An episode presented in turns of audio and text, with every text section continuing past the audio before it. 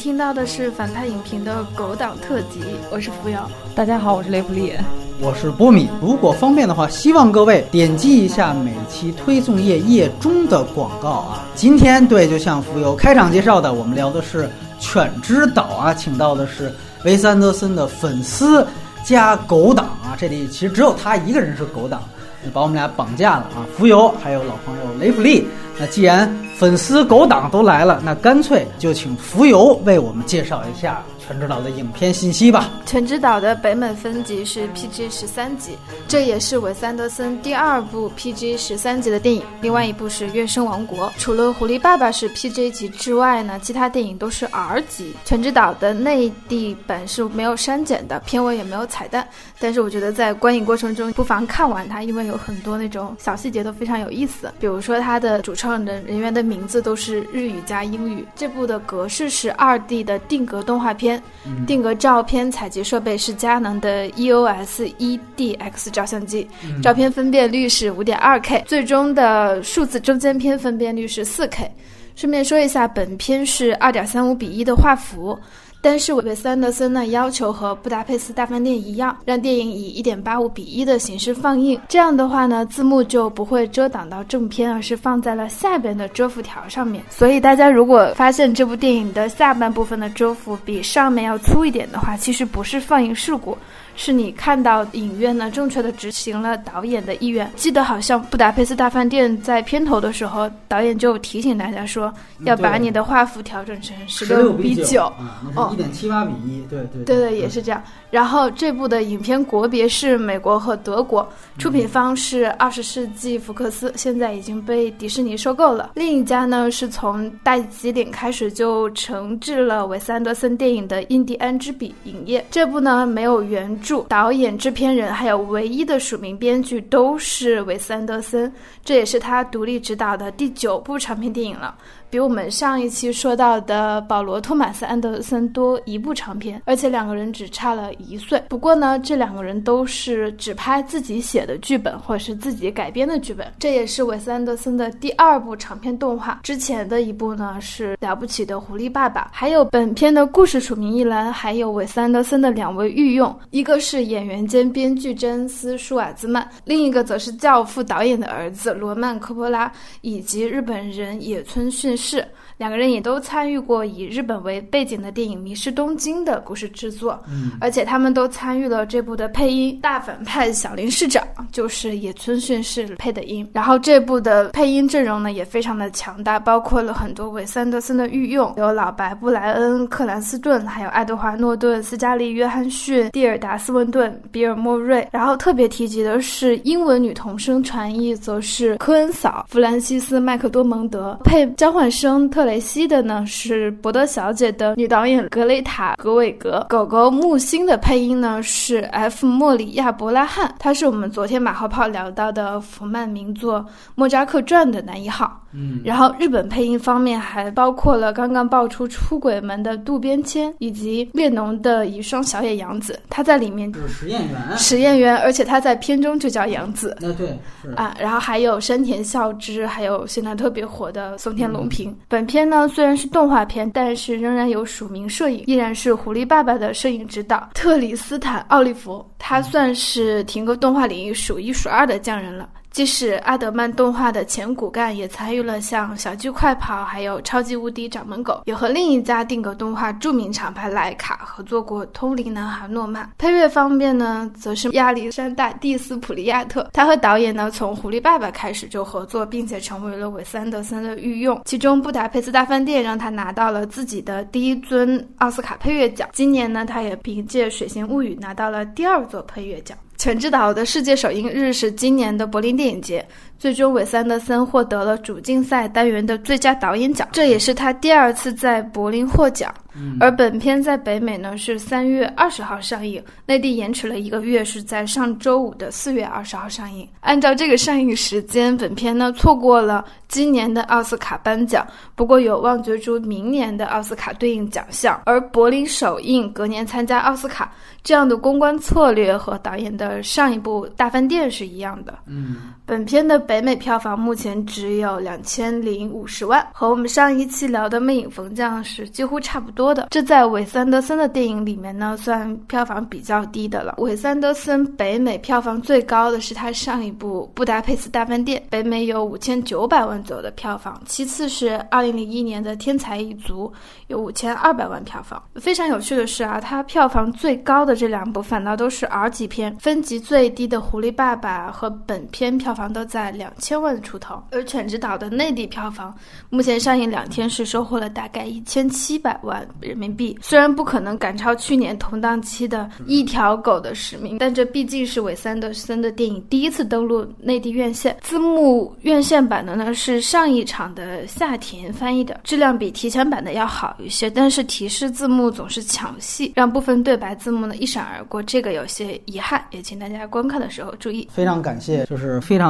详细的给我们介绍一下这个片子的内容。那接下来呢，我们打一个分数啊，雷普蒂先来。呃，我给这部电影打六点五分，我推荐给韦斯安德森的影迷狗粉，大孩子而不是小孩子。哦，浮游七点五分，哦，然后一会儿再说原因。推荐的话，除了粉丝之外，我想推荐给平时习惯于看萌宠电影的人，嗯让他们知道说以狗狗为题材还能拍摄这样不同视角、不同表现力的电影。好，哎呀，这个片子我给六分儿。这个片子搞了一个啊邓超式的谐音梗啊，就它这个英文片名连起来读和 I love dogs 的这个读音是差不多的，呃，一种小聪明吧啊。但是我觉得可能很多粉丝就吃这一套。我觉得这个片子特别像韦斯安德森拍的《玉子》，做工还是很精致，是水准作品。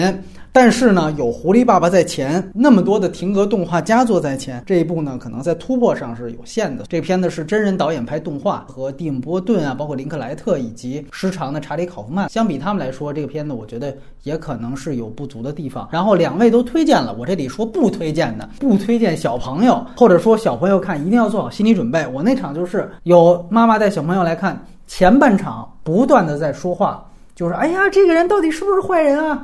然后可能也没看前面的那个片头，片头交代了他日语他是不翻译的，这个很重要。你错过片头，小孩又不懂，所以就一直在问说日语说的什么意思啊？我就旁边嗡嗡嗡嗡嗡，到中间他自己也看不下去了，然后妈妈就带着孩子走了。你这个既影响了别人，自己其实也没看进去，这不是《熊出没》式的动画片，我必须强调。要说再不推荐，那就不推荐猫党啊，尤其是只爱猫不爱狗的，那我觉得你就别来哦。雷普利是是吧？哎，我说今儿这个评分怎么偏低呢？待会儿来听听啊。接下来呢，我们也是分优优缺点来聊这个片子。然后在外延环节呢，和我们上一期一样，会花非常长的时间来回顾一下维斯安德森前八部长篇的作品。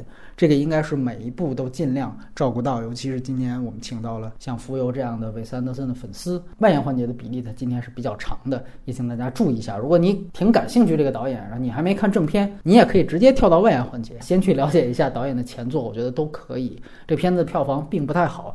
但是作为一个算是有自己风格的导演，这是他第一次他的作品登陆到内地的大银幕，所以我觉得要不要看，大家自己心里有数。那接下来呢，二位先说一下优点，我来说一下缺点。浮游先来。其实，在布达佩斯之后，他已经没有给到我更多的惊喜了。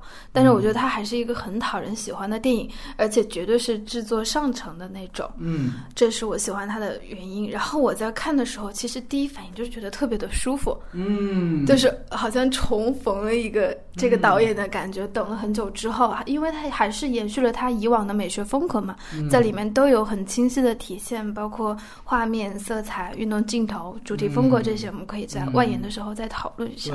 对，就说这部你能想象的点，它全部都在里面，而且呢，它继续了它一如既往的那种非常高的审美和品味，我觉得这个是非常好的。而且这部电影就像我之前说。推荐给其他萌宠类喜欢看萌宠类的人一样，就是它的有一个很好的情感距离的把控。嗯，他像他以前的作品一样，其实与普通观众都是有一点距离感的嘛。是因为他展现的都是边缘人物。然后这次的狗狗呢，它也没有任何一个狗在里面是那种撒娇式的卖萌，它表现的都是这些狗狗很独立的一面。嗯，它尤其是那个护卫犬，他们两个的关系更像是主仆，然后帮助的关系，而不是说，呃，是依赖于人类啊这样子的。其实狗狗在里面承担了更多的责任。这个是我非常喜欢的一点，也是他把也是把犬之岛和萌宠的电影完全区分开的一个部分。呃，还有就是，嗯，如果你是粉丝的话，其实你能看到非常多的小小的彩蛋，比如说他喂那个狗狗吃蓝莓，嗯其实那个《狐狸爸爸》里面就有一段他们碰到了一个大恶犬，当时也是也喂它吃蓝莓。还有这个里面的那个狗狗不叫手掌吗？它是啊韦斯安德森自己养的一只狗的名字。再加上我自己有养过狗狗嘛，我觉得就是作为狗主人，你真的是很难抗拒这部电影里面那种那个狗狗的表达，一些心理的表达。比如说，它见到人类对它好的时候，它不知道怎么做，就去咬了那个主人一下。记得这段吧。嗯，对，哦，就绝对是泪点，很喜欢这些段落。还有就是大家都讨论很多的，就是字幕的这个部分，就是他有说把那个人类的语言翻译过来了什么的。其实这个在韦斯安德森的电影里面也不是第一次出现了，嗯好像《天才一族》的时候吧，他一开始是讲这三个小孩子他们小的时候的经历，然后最后就很贴心的打上说成年演员换成了谁谁谁。嗯，就很多这样的解释，这个应该都是对于影迷来说比较熟悉的一些梗了。它里面还有很多，虽然大家都能看所谓的政治隐喻，其实都能看出来的那种，放到了这样的一个电影里面，然后又表现得非常的自然，这是我觉得它的优点。这个片子六点五分，我全部都给了这个电影的视听和美术，真的是很精致。所有的那个人物的玩偶，还有狗狗的玩偶都特别有质感，包括表情啊、动态啊、毛发都非常经得起我坐在前排看大荧幕的那种打量吧。然后还有一个就是他这次结合了很多这种日本的元素，我觉得。呃，韦斯安德森这个选择特别好，和他自己的风格完全就嫁接在一起，一点儿也不违和。就是那种仪式感和形式感特别强的那种风格。嗯，对我觉得也是把两种我想象中的视觉元素做了一个叠加。因为日本的这种和风对我来说也是个异域元素嘛，嗯，也不是本土的文化。对对，然后音乐上面，他这次就把那个他以前一直用的那种军鼓的那种进行曲的那个节奏，换成了对，换成了日本的这个鼓，然后还配合了那个狗的那个铃铛的那个声音，做了一个音乐，就特别的可爱，非常有意思啊！我昨天还专门找着听了一下他那个原声，对嗯，所以我觉得这个片子是彰显了韦斯安德森的最大的核心竞争力，就是对视觉元素的提取能力。实际上，回头再看他那个《布达佩斯大饭店》，其实也做了一个这样的事。为什么那个电影拍出来就有一种非常强烈的欧洲的感觉呢？嗯我不知道这种感觉只是我们有，还是欧洲人也有。说不定他只是把那个元素做了一个提取，然后放到了大荧幕上，让非欧洲的观众看到了一种经过他处理和加工之后的欧洲的元素。还有一个例子就是，我看了一个应该是韦斯安德森做的，为《阿甘正传》做的一个片头，就是他把《阿甘正传》里面所有的这种元素全部都用他那种俯拍的拆礼物的方式，然后做了一个展示吧。他有一种能把一个文化里面的视觉元素提取出来的能力，他是一个非常牛的设计师。好，我先说缺点啊。我们之前看过他的《大吉岭》，它是讲的是印度，但其实呢，它的内核呢就跟印度也没什么关系。这个片子呢，说是放到日本，呃，在我看来，其实也跟日本精神内核上也没有什么太大关系。很有意思，他这里面说他有政治隐喻，导演自己专访里说他是说的是二十世纪欧洲。那就更不知道为什么非得要把二十世纪欧洲的放到日本来进行，对吧？所以也也有我看也有说说这是指的这小林市长指的是安倍，反正那个你细对一下，应该是对不上去。安倍也没有说最后被那个管家就就给操控了，那更像。那朴槿惠是吧？你怎么对你是对不上去，而且你解答不了这个问题，就是你为什么要把二十世纪欧洲的这样的一个政治隐喻的东西，非得要放到日本？我们刚才为什么提《迷失东京》？《迷失东京》虽然也跟日本没什么太大关系，但是《迷失东京》是需要利用东京的霓虹美学来去制造一个人在异乡的这种疏离感。这种疏离感是通过比尔·莫瑞站在电梯间里面，所有人都比他矮，包括在那个东京街头那个巨大的 LED 屏的大恐龙。是需要通过这个东西去制造人物，其实是一种孤独内心的外化。包括我们说寡姐当时的那个粉头套，但是反正这个片呢，因为它是关于狗，我反正是因为我也不是狗党，这个我也必须得承认。所以在这方面的解读上呢，确实也没看到是不是导演也有可能有深意啊。反正我是就看不出来了。但是呢，浮游我们私下里聊的时候，有一点特别有意思，就是说觉得日本啊是最出名的两个犬种，一个是柴犬，一个是秋田犬。说特别奇怪，在这个片子里面，为什么反倒就这两个日本的犬也没有？呃，这个呢，我也不知道是为什么。对，反正我觉得大家呢，就是我这儿抛出一个问题，也不是说非得批判，就大家可以自己去呃想一想，觉得如果能找到自圆其说的答案。那我觉得都可以成为你称赞这个电影的理由。然后第二呢，我个人觉得这个片子的叙事没有它前面的一些电影做得好。一直觉得好像维斯安德森也是玩叙事的高手，但其实我一直不太认同这个说法啊。虽然说好像布达佩斯大饭店弄了一个号称是四层的闪回的这么一个嵌套的结构，梦中梦的这种，但是反正我个人感觉这些呢，你去环看他大部分的作品，故事都非常简单，有的时候他其实是在把简单的事情啊。给故意说复杂了。这个片子呢，我倒是没有觉得他是故意说复杂，但是他也没有太讲清楚，而且在这个节奏的调控上是可以更优化的。这个片子呢，和韦三德所有电影一样，它都是冒险，都是一群中二的设定，无论这是人还是狗，往往有有一个 plan。对吧？然后我们就去执行这个 plan。但这个片子呢，它有一些前后割裂的地方，它并不是说一个目标走到底。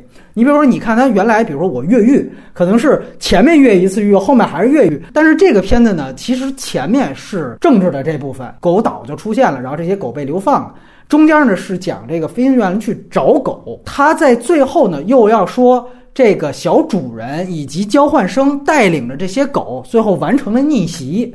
这其实是三部分内容，然后呢，如果你要说对应有一个目标呢，它其实换了两次，这也是三层目标。在这中间呢，它其实的整个衔接转换，我有一些顾此失彼的地方。比如说那个缆车，他们本来一起走，小主人带着他那看护狗的兄弟，还有爱德华诺顿配的那一群，对吧？那中间有缆车把他们意外的分开了，那群狗。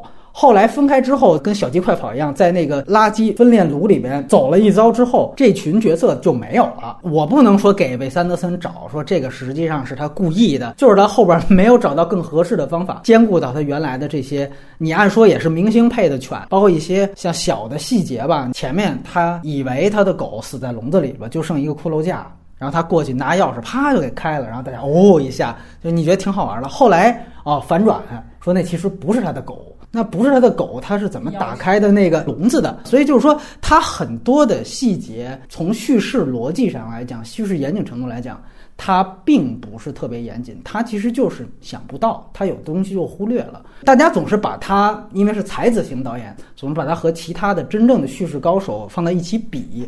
但是我个人感觉，他在叙事能力上一直就不强。啊，在这一步当中呢，可能又要比前作要稍微的更差一些，所以这这是我的扣分项。另外呢，可能就是刚才说的这个政治隐喻的这部分，这也不是他第一次了。他号称这个布达佩斯就开始有，甚至更早以前，他就说你自己就有放过这种东西。就像我昨天跟雷普蒂聊这个米洛斯·福尔曼一样，我们就说说，其实这个福尔曼这样的导演真的是从一个集权国家流亡出来，然后拍的也是严肃的题材。所以你要说真正做政治隐喻的话，真是不好意思，因为正好连着录这两期节目，所以几乎我这两个人的片子我是混着看的。你这么一比的话，你就觉得这个的确不是他的强项。就是我们都知道你是一个非常优秀的一个服化道的这么一个装修达人啊，你在政治表达这方面呢没有更加信服的成果，而且我也觉得这种。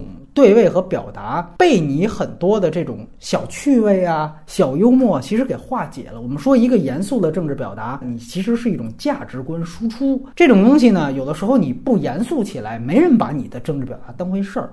顶多喜欢你的人会觉得，你看我喜欢那个导演，他有逼格，不止在于他画面漂亮能当壁纸，而且他还有政治表达。反正我还是坚持那个话，就是。中国吧，一般是莫谈国事，完了也没有宗教，所以特拿宗教和政治当回事儿。但是其实呢，这个在国外也都不是什么说特高级的东西。所以这个我个人感觉，这个片子没有说让我看到太多的。而且我们再说具体一点，说这个是二十世纪欧洲的影射，反正我个人觉得，你要影射二战是对不了，它倒是挺像和平演变的，挺像苏东剧变的，因为它其实是。学生运动，包括通过校报啊这种就是传媒，最后反掉了这个独裁体制。而且呢，他最后给的留的这个希望呢，就是说整个独裁者本人也是被感化掉的。这个很像和平演变，就除了罗马尼亚之外的其他地区，基本上他的独裁者都是一个善终的结果。但是你说你通过这么一故事，你去说影射和平演变，我也不觉得就有多大价值在啊。我反倒可能比较喜欢他，干脆就二元对立，我就这些人就是猫党，他们就是要打压狗党，我就是喜欢你这层特别幼齿的这种设定。然后另外一个呢，就是关于忠犬的这个事情。其实他故事开头也在讲这故事，就是原先这狗跟人类它没有被人类驯化这关系，它是自由生长的动物。那最后你的这个所谓的革命成功，你也不是回到最原始。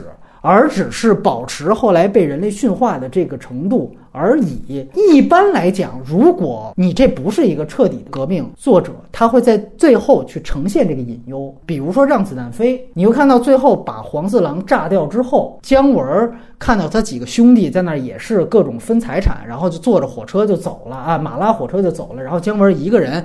当然，他有他自己自恋的这，就自己骑着马，就像一个孤独的堂吉诃德一样，在后面。他其实表达的就是，你看，其实这批人就成为了新的地主。就这个革命根本不彻底，包括江武那批人马上就把黄四郎的东西都给分走了。他是不仅是看到了这一点，而且也表达出来了，这个革命看似改变了，其实什么都没改变。这是你的政治表达的一种完整的体现。我先不说姜文是左是右，首先我们要说你表达的是不是完整。所以从这个角度来说。我觉得维斯安德森，那你只能现在我们是自己脑补。你看，你最后你也没回到你这个影片设定的最初，你狗和人是平等状态，它不是平等的状态。我觉得这可能就是他自己又是狗党这么一种纠结。但是这种纠结呢，你放到影片当中，自然就不利于你的影片的完整的表达。最后有狐狸爸爸在前，因为那是第一次尝试做停格动画，我个人感觉这一部呢，各方面都没有突破。啊，如果说从一个导演维度来讲呢，我可能。反倒更肯定，比如说市之愈合拍了一个第三度嫌疑人，他全方位的，我想挑战一个自己完全不一样的东西，而且真的做出了一些他有反推理片。市之愈合那个东西我是可以接受的，而且我也更肯定那样的作者状态和作者勇气。整体上就是这么几个问题，交换意见。二位来说说缺点。先想到为什么没有柴犬了？嗯，就因为是本土的狗狗嘛，然后柴犬又那么可爱，主人肯定不会把想把它放到犬之岛上面的，然后只能放一些串儿。哦，那你觉得就是说他这个独裁也没有执法的特严格？如果要不是人主动交出去，他们也查不出来，是这意思是吧？可能是吧。说正经的哈，那个。缺点首先是视听上面，它没有给我那种突破性的惊喜。嗯，比如像大饭店的时候，有非常非常多人看的时候还觉得哇这样的设计。嗯，尤其是那种所谓的对称式运动镜头的运用，在这部里面你能看出来导演已经很熟练了，然后观众也很熟练了。看的时候，反正我没有太多的惊喜。比如说，我记得应该是《月升王国》的时候开篇，他就用一个镜头从画从一幅画拉到了一个家庭，就建筑，然后所有人，他用一个镜头介绍了整个的家庭关系，做了复杂的时空调度。那个我觉得是他的对称运动镜头里面拍的最好的一个，尤其是放在片头，就特别特别的惊艳。可能这部分。其他导演都要做一个什么小说啊，什么什么人物小传之类的，才能解释的清楚。他几句话就解释好了。嗯，我觉得这个是非常牛的。但是这部里面呢，没有没有这样的东西了。嗯，再一个就是他的情感厚度的问题，就是点点和那个阿塔里的是怎么样一个相依为命的关系？他为什么会开着那个小破飞机，冒着生命危险去救他？完全没有。见到点点之后，点点就通知他说。老子在这边过得特别好，而且已经结婚有孩子了，我要辞职了，就是这样的一个，我有点接受不了。看到那的时候，虽然你可以说他把更多的那个狗狗的驯化的过程放到了首长那边，对，但其实也做的不是很好。嗯，因为毕竟观众先入为主的觉得应该是点点是他的一个狗狗的主角嘛。哦，然后还有就是他一贯的一个通病，就是配角处理的非常的不好。嗯，就比如说《月升王国》里面的那个小女孩，应该是有弟弟的嘛，啊，对吧？然后而且出现的频率很高，应该是三个弟弟，就没有交代了。这部也是对剩下的那个五个哥哥，你能记住他们的一些性格特征，但是他们经常就消失掉了，就没有一个很完整的结局。我觉得这个是他处理的不是很好的地方，而且他整体特别的仓促。最最想吐槽的就是它的结尾，我有一种被刷了三观的感觉。为什么阿塔里就当上了市长？为什么就问问那个首长跟豆蔻在一起的时候，就说你要不要要个孩子？就这种人类的直男癌思想，然后全程都在翻白。你可能说他是在影射那种天皇的世袭制度吧？但是我觉得这个影射已经在影响叙事了呀。嗯，就你在看他的叙事的时候，已经觉得很不舒服了。为什么要照着一个人类的思维去拍？而且经过了这么一场革命之后，狗狗他们回到的就是一个原先的被人类驯化的过程。嗯，它还是当被当做一个人类的依附，被当做一个宠物，没有任何的改变。我觉得这是一个特别大的败笔。还有就是市长的那个态度转变。啊，第一遍我觉得哇，这个是怎么是被中毒了吗？后来发现还真是中毒了，因为他有给了一个镜头，就是那个小林市长背过去之后，他的鼻子在冒那个烟，毒烟，然后他眼睛也慢慢恢复正常的颜色，他可能是意思是说那个大管家给他下毒了，嗯，这个之后他才被感动。可是第一遍看真的你很能注意到这种细节，就这么一个镜头的交代，然后他就转变了态度。哦，我觉得这个做的太差了。补你一句，就是说他这里面把大管家设置成了一个终极 BOSS，就是说这里纯坏的就是他，但是这个角色没有笔墨交代。那你在反派身上加的价值观，应该是你这层政治表达里面要展现的吧？先不说否定，是要展现的其中一种价值观，那你都不给他足够的戏份，把所有的锅推给他，他你也不细说，这等于其实是你没太想清楚的一种这个表现。对，这个是我想补的一句。来，雷比利，我比较认同你俩说的缺点啊。嗯首先说这个剧作的问题，我一直觉得韦斯安德森根本就不会讲什么故事，然后他御用的那个欧文威尔森也是一个挺一般的编剧，嗯我觉得。他是个演员，首先他们俩 一直合作嘛，很多他的那个 编剧本都是他写，我觉得都很一般。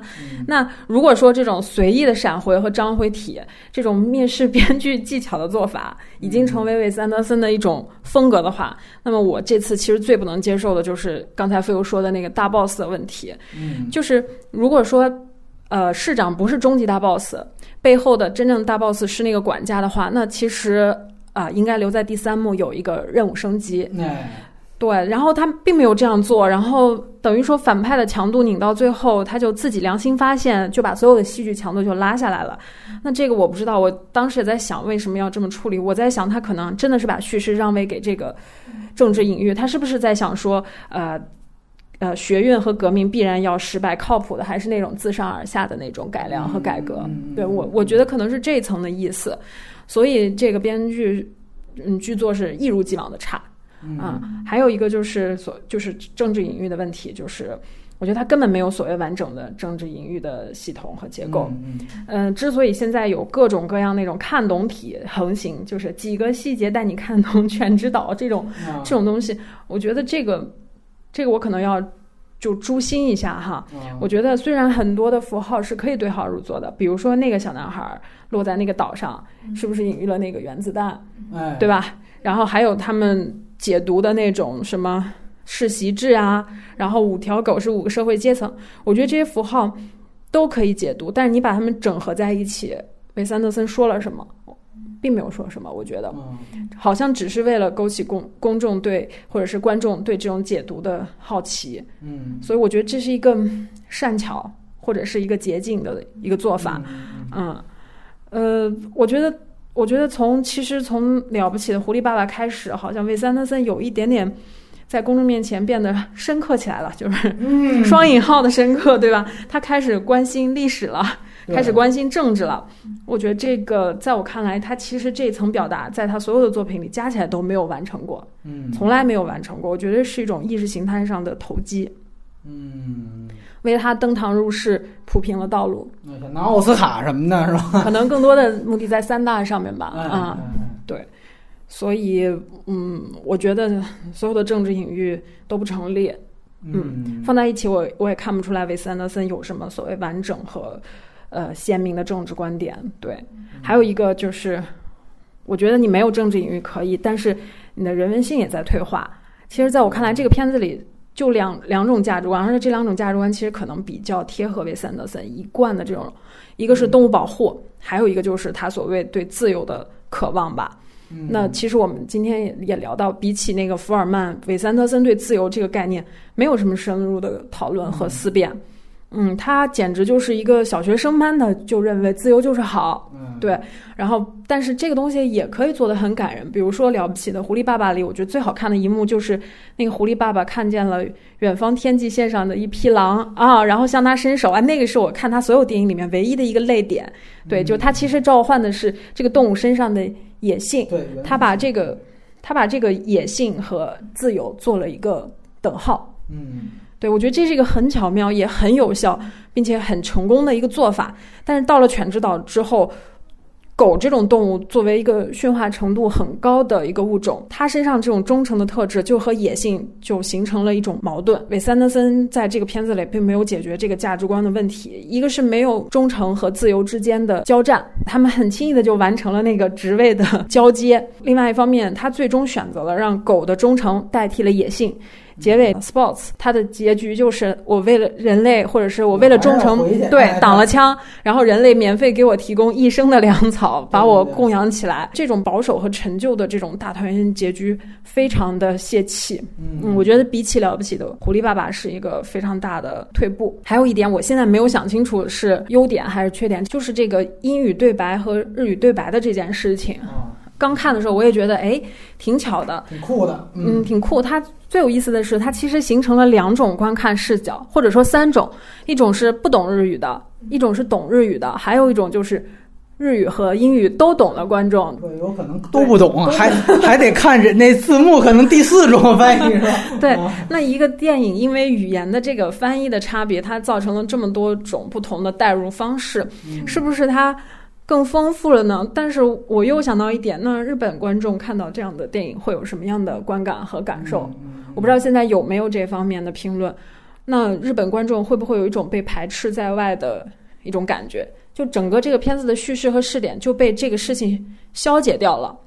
那么你既然你既然消解掉了日本观众的这个观感，你又用了大量的日本的这种视觉和文化的符号，哎呀，我就有点要诛心了。我觉得这是不是一种东方主义？那是啊，嗯对，所以回想它上面一部那个《穿越大机灵》，其实它也是这样操作的。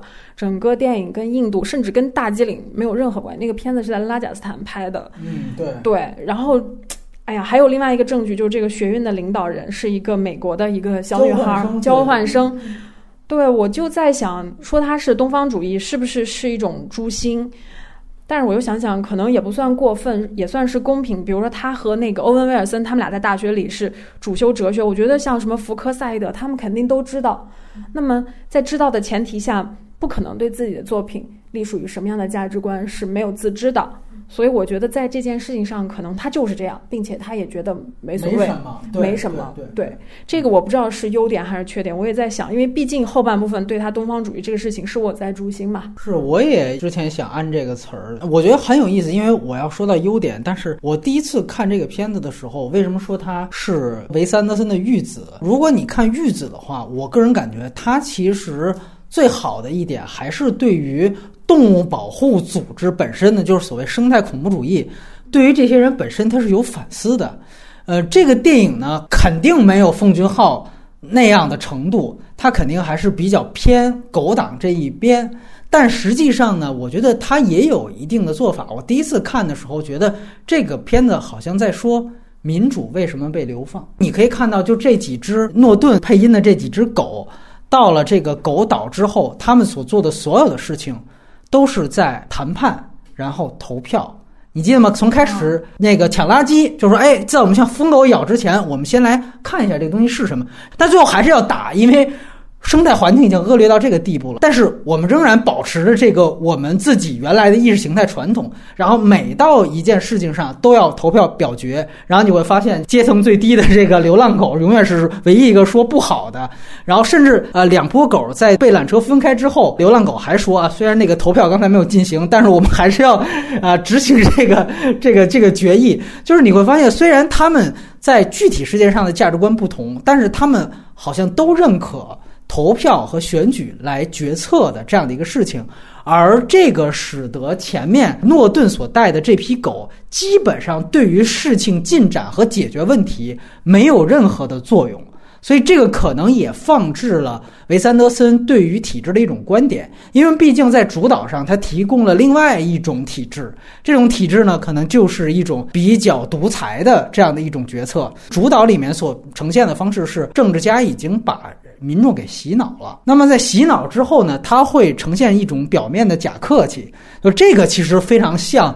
我们说苏东剧变之前的很多国家，就我也让不同意见的人来说一个不同，自然会有民众往你身上扔鞋，然后马上我就可以宣布去执行这个事情。所以你会发现在那边，无论是决策效率还是各方面，都要比岛上的这条冒险线决策要快得多，有效率的多。所以这个可能是他放的一些观点，就是两种制度的对比，以及民主为什么会被流放。如果这是两套政治体制的符号的对应的话，那你最后还是狗党战胜了前面这个独裁者，那你是靠什么赢的？它是两点，一个是交换生，说白了就是美国来的这个西方思想对这儿有一个决策；那二来呢，可能就是刚才提到的，就是说所谓的世袭制，最后是靠说白了还是一个我们说黄金甲式的王子式的反叛，推翻独裁者得靠王子，而不是靠庶民。当然，服化道的优秀，我觉得是毫无疑问的。这个我觉得也是它这里面最大的优点所在。我这么说吧，比如说《魔仙传说》也是这个莱卡做的，呃，因为我们知道这个里面刚才浮游介绍，他摄影师之前也跟奈特合作过嘛。那个片子其实我们也可以做对比，因为那个片子也是借的日本文化，然后故事也是一塌糊涂，是吧？也有一个文化是否跟故事能匹配的问题，但我个人感觉整体的完成度是要比那个片子要稍好一些的，而且有一些具体的段落吧，我觉得设计的也不错。其实就是关于他怎么样利用垃圾去装修他整个这个电影，比如说彩色瓶子的那段，我觉得还是挺好看，而且我们会想，是不是这个片子你放到垃圾岛上会让人想到是。瓦砾的那种城市风貌，但其实你会发现还是不一样，还是他自己的风格更多一些，而且他利用瓶子的这种色彩的东西做了很多的这种设计。当然，你提到那个原子弹那个，我觉得就是所谓坠落，然后有一个坑，那个我记得好像《狐狸爸爸》里也有三个农场主把那个树给炸平了，最后用了一个更大的炸药，一炸完之后，他也有一个俯视的镜头，然后也是这样，所以也不好说他自己这幕就一定是影射原子弹。他可能他想到爆炸，他就是这么表现。俯拍哎，俯拍也是他一特色嘛。对，但是我个人感觉这些都挺漂亮啊。当然，我我一说老容易说成这个高级黑，但是反正开始呢，这个太古曲确实是挺有架势的。就让我感觉就想到了这个广受大家好评的这个零八奥运会的这个 开幕式的这个国师的这个 啊当当当敲，当然咱们这个更宏大啊，更这个气派是吧？倒计时的那一段，哎，我所以反正反正他呢，就是说他这整个形式感呢做出来的确实是比较有范儿，包括你会想到。有一些闲笔，虽然没有狐狸爸爸，我承认狼的那段非常好，但是你会感觉特别好玩。你比如说，他可能也看到，哎，去日本人吃那个活寿司特别有意思，哎，我就拍一段。其实那段你简单交代就完了，但是他不对吧？我就把个章鱼那么大的章鱼，然后还在那蠕动呢，然后给切，然后再摆，然后也是俯视镜头，就这些东西你单看你都会觉得特别好玩。然后呢，这种趣味点也不低级。对吧？我觉得都挺高级的。你包括那些狗，要不然我们先看看这里面是什么再打。哎，我觉得这些都，而且另外一个我提一个不错的，就是之前我们看那个《水中生活》，我说里边还有枪战呢。就是他呢，其实不太会拍动作戏。这里边我觉得他特别好的想到了一个规避的方法，就是一团雾，对吧？这个东西。又可爱又中二，又是动画片的模式，同时呢也解决了我不会拍动动作戏的这么一个这个缺点。所以一打就是一团雾，然后各种飞，这个我就觉得确实是个人标签遮丑的同时，还完成了一种美学的呈现。我觉得这些都是维斯安德森很聪明的地方，而且对我来说也是受用的。所以我觉得在服化道方面，这都没得说。然后我抛一个问题吧，可能也是接着雷比利刚才说的，就是我也看到我们另外一位嘉宾就是钱德勒啊。他也提到了一种，就是咱们刚才不都讨论跟日本文化这么一个，他找到了一个点，他就说，你看最后那结尾，就说这个虽然替了主人挡了枪，但是呢，他呢是一个隐姓埋名的过程，而且你可以看到是他上面竖的那个碑很像忠犬八公那个碑嘛，然后他其实在那个碑底下活着，也是符合日本的这种武士切腹之后，你必须得在表面上就死掉，因为你在文化的主流文化当中，你就是一个死亡的状态。然后你只能在地下继续的生活。他觉得从这个角度上来说，这个是和日本主流的这种文化是比较相似的。我不知道大家是怎么看到这个问题，因为我当时也在想，这些流放狗是不是能对应浪人啊？这个这个我完全没想到。嗯，对我我首先觉得这个日本元素在他的电影里面，首先是在视觉和美学上的融合。本身他们这两种就很很接近，可能韦斯安德森喜欢日本的这些东西已经很久了，很想用在自己的这个电影的系统里，所以他是不是才把这个电影的背景设置在日本？嗯，然后至于这个文化能不能对应上，我觉得文化怎么对应，我觉得都都可以啊。你的你的解读都可以。他甚至比如说借鉴了很多，比如说日本的武士片。啊，是是是，对吧？然后我觉得这个都没有问题，这也算是一种迷因梗吧。他自己也称是黑泽明的粉丝，但是我其实就是不想带着这个日本剑戟片儿，这一打架是一团雾，这 那就是写意的表达了，写意的致敬啊。我觉得他是没有办法把把那个所有的东西都放到自己电影的这个系统里的，他就是用他能用的，然后并且拿过来大刀阔斧的改造，吸纳到自己的这个美学的这个。系统里面，嗯，我最不愿意带的就是这个政治的这个观点。我觉得你又说不清楚，你又没有完整的东西，就不要往这个上面去靠。嗯，我觉得哪怕你就是个十二岁的小男孩的一个视角，你这东西做的特别可爱，就像你说你你你很喜欢那一部分，很受用的那一部分，你就把它放大就很好。对我是这么看的。至于这个文化，我觉得他想怎么去解读，那是那就是他的权利。我现在最好奇的就是日本人看这个片子的。反应是什么？呃，你喜欢一个异域的文化，有好几种进入方式。比如说，你对它的历史感兴趣，你对它的流行文化感兴趣，你对它的视觉感兴趣。我觉得韦斯安德森肯定是一个美术和视觉先行的人，他可能先考虑的是这个层面。他视觉和美术上对我有效的一点就是，不管韦斯安德森其他的东西也罢，还是日本文化也罢，对我来说都是陌生的。嗯，我想完成这种视觉上的新鲜感，然后这种刺激冲击。都可以，你怎么融合都行，反正我也都不懂。我就是猎奇，我就一块就猎了呗。浮游这方面还没有补充吗？我想说那个切腹这个，我觉得切腹，我觉得应该是无关的吧，因为切腹应该只有两种嘛，一种是战败，然后怀着愧疚的心理，然后去自杀；另外一种就是像三岛由纪夫一样，他迷恋这件事情，他觉得这是一个极美的体现，就是一个完美的人生终结。但这个都不符合点点的。嗯，我觉得他其实就是一个退下来了，就相当于退休了，然后过自己的生活。嗯，这样。回归家庭的这么一种挺美式的这么哎，对对，然后嗯，然后我想到了一个点，就是我觉得其实韦斯安德森跟村上春树特别的像，就两个人都是描绘边缘人物的生活，然后突然成为了畅销作家、畅销的导演，包括刚才说的那个不太畅销啊，可能就是口碑型导演。嗯，好好好，然后。然后包括刚才波敏说那个切章鱼，还有他很恋物的那个段，其实跟那个村上春树都特别的像。村上也是好好几页的篇幅描写他做一个沙拉，然后听了什么样的唱片，还有他们的主角也都很像，都是一个处在人生节点的人面对的一些自己的问题，而且他对抗的基本上都是自身的。在寻求一些情感关系、家庭的理解、对抗成长，其实主题都非常非常像，表达方式也非常非常的像。嗯嗯，就这些。而还有就是他的那种冒险，就是韦斯安德森都会有冒险的片段嘛，然后尊上尊授也有，就像我最近在看那个《刺杀骑士团长》，他也是有一个谜团，然后他进入到那个里面，但是你发现这个冒险啊，它不是那种历险记性质的。他就是在寻找自身的一个过程，所以他很多时候都是不了了之，他并没有给出一个结果，他并不是说这个洞里面有什么东西，或者他这个碰到了这个人，他就转变了他之后的剧情线，很多时候都是不了了之的去去处理了。我觉得韦斯安德森也有这方面，当然也有可能是他原本剧本的不足啊。你刚才又提到这个切章鱼这块儿，我就又想到他其实投毒嘛，给反对派的这个科学家。然后这科学家最后就剩这么一个有毒的寿司，他点起来，然后他尝了一下，你感觉他是肯定知道这里边有毒，对吧？你是知道的。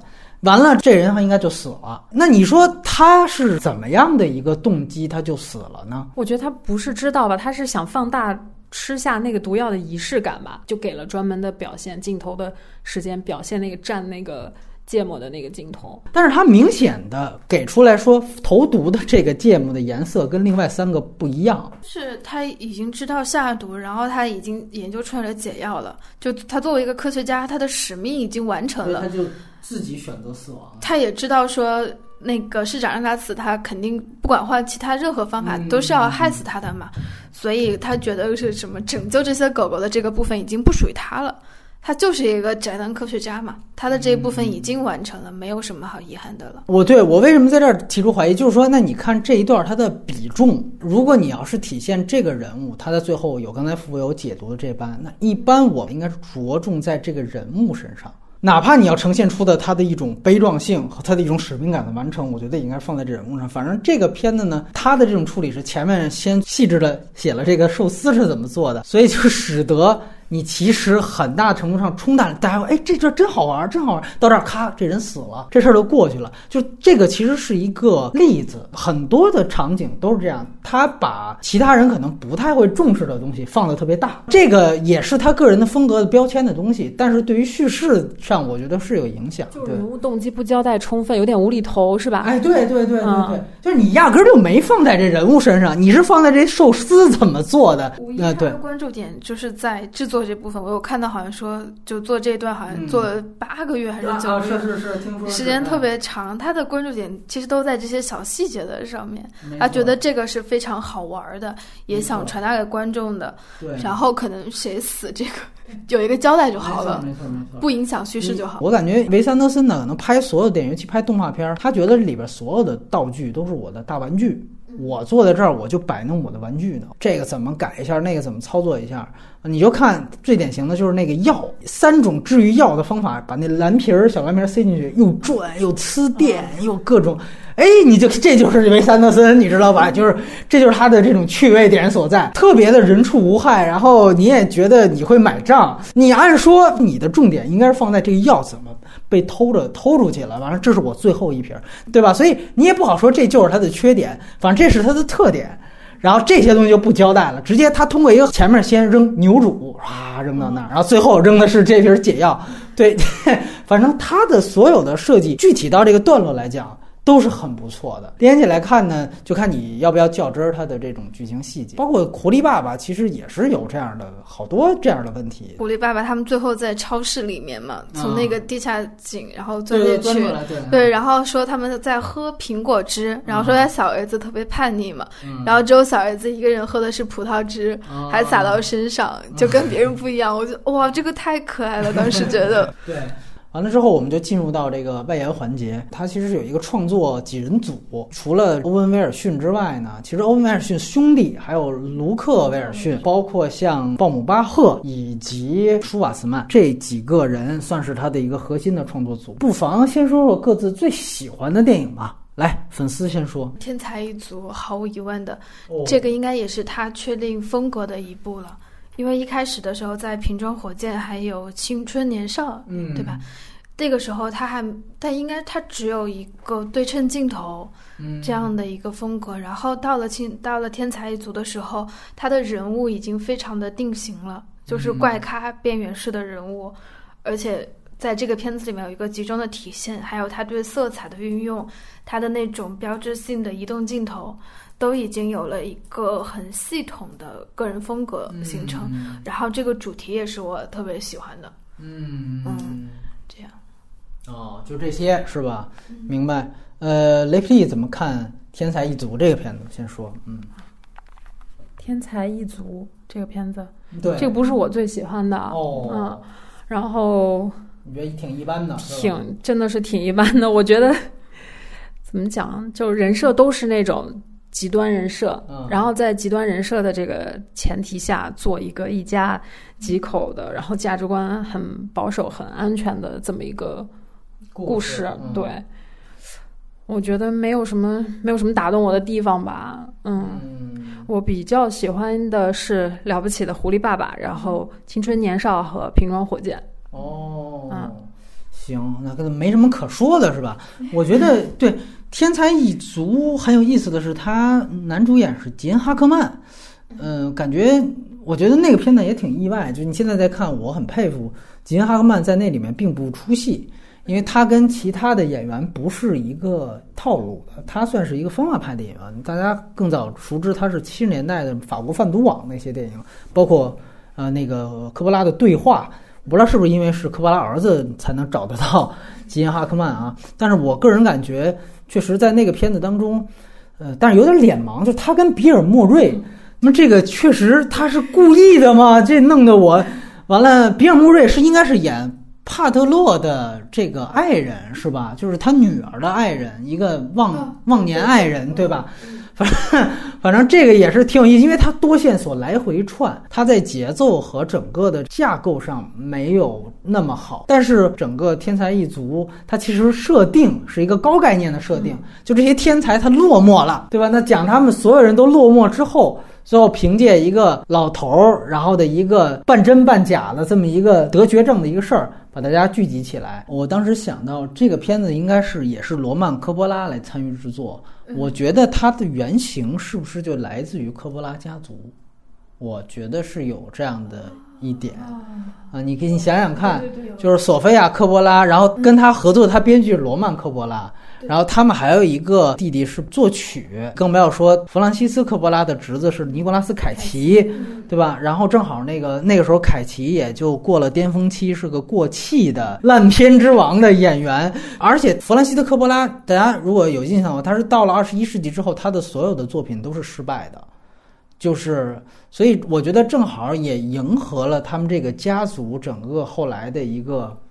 不能说没落，反正就是曾经风光的这么一个趋势，所以我觉得是不是他从，因为他经常从什么欧文威尔逊，就威尔逊兄弟那儿汲取很多灵感嘛，所以我也觉得这个天才一族可能是科波拉家族的源。他说过他他自己的家庭是没有任何问题的嘛，然后慢慢是考古学家，就是家庭关系很好，所以他这些可能都是他观察到的，或者是身边啊或者文本上面的。没错，而且我这么再说一个，就是你捋他的脉络，他前面很多都是集体创作。嗯，不是和威尔逊兄弟，就是和诺姆巴赫，还有包括像罗曼科波拉，你也很难说，就是原来他的那些大家最喜欢他的，就是说或者我们俩最喜欢他的那些东西，也许本源不是来源于他本人，这也有可能，可能是欧文威尔逊，反倒人家是最质朴的那种，就是威尔逊兄弟那种，对，嗯，你知道，我知道欧文威尔逊还是。那个他跟成龙拍《上海正午》系列才知道他，然后后来才知道他是维斯安德森御用。然后他好像后来也是因为自杀未遂那个事情，好像那之后他们合作就不多了。反正欧文威尔逊其实我觉得要是深挖的话，这是一个挺有意思的一个男主角，我倒觉得。哦，那个天才一族里面有那个自杀的那个情节。对，那好像是预言了他后来的那个事儿。对，说他多次自杀，可能在可能他之前就有过这种尝试吧啊。嗯，我觉得你看看，这就是张扬的这个贾宏声的昨天的这种感觉的，就哎对，反写进去了，把自己对对对，我觉得这个其实是挺有意思的嗯。看过一个。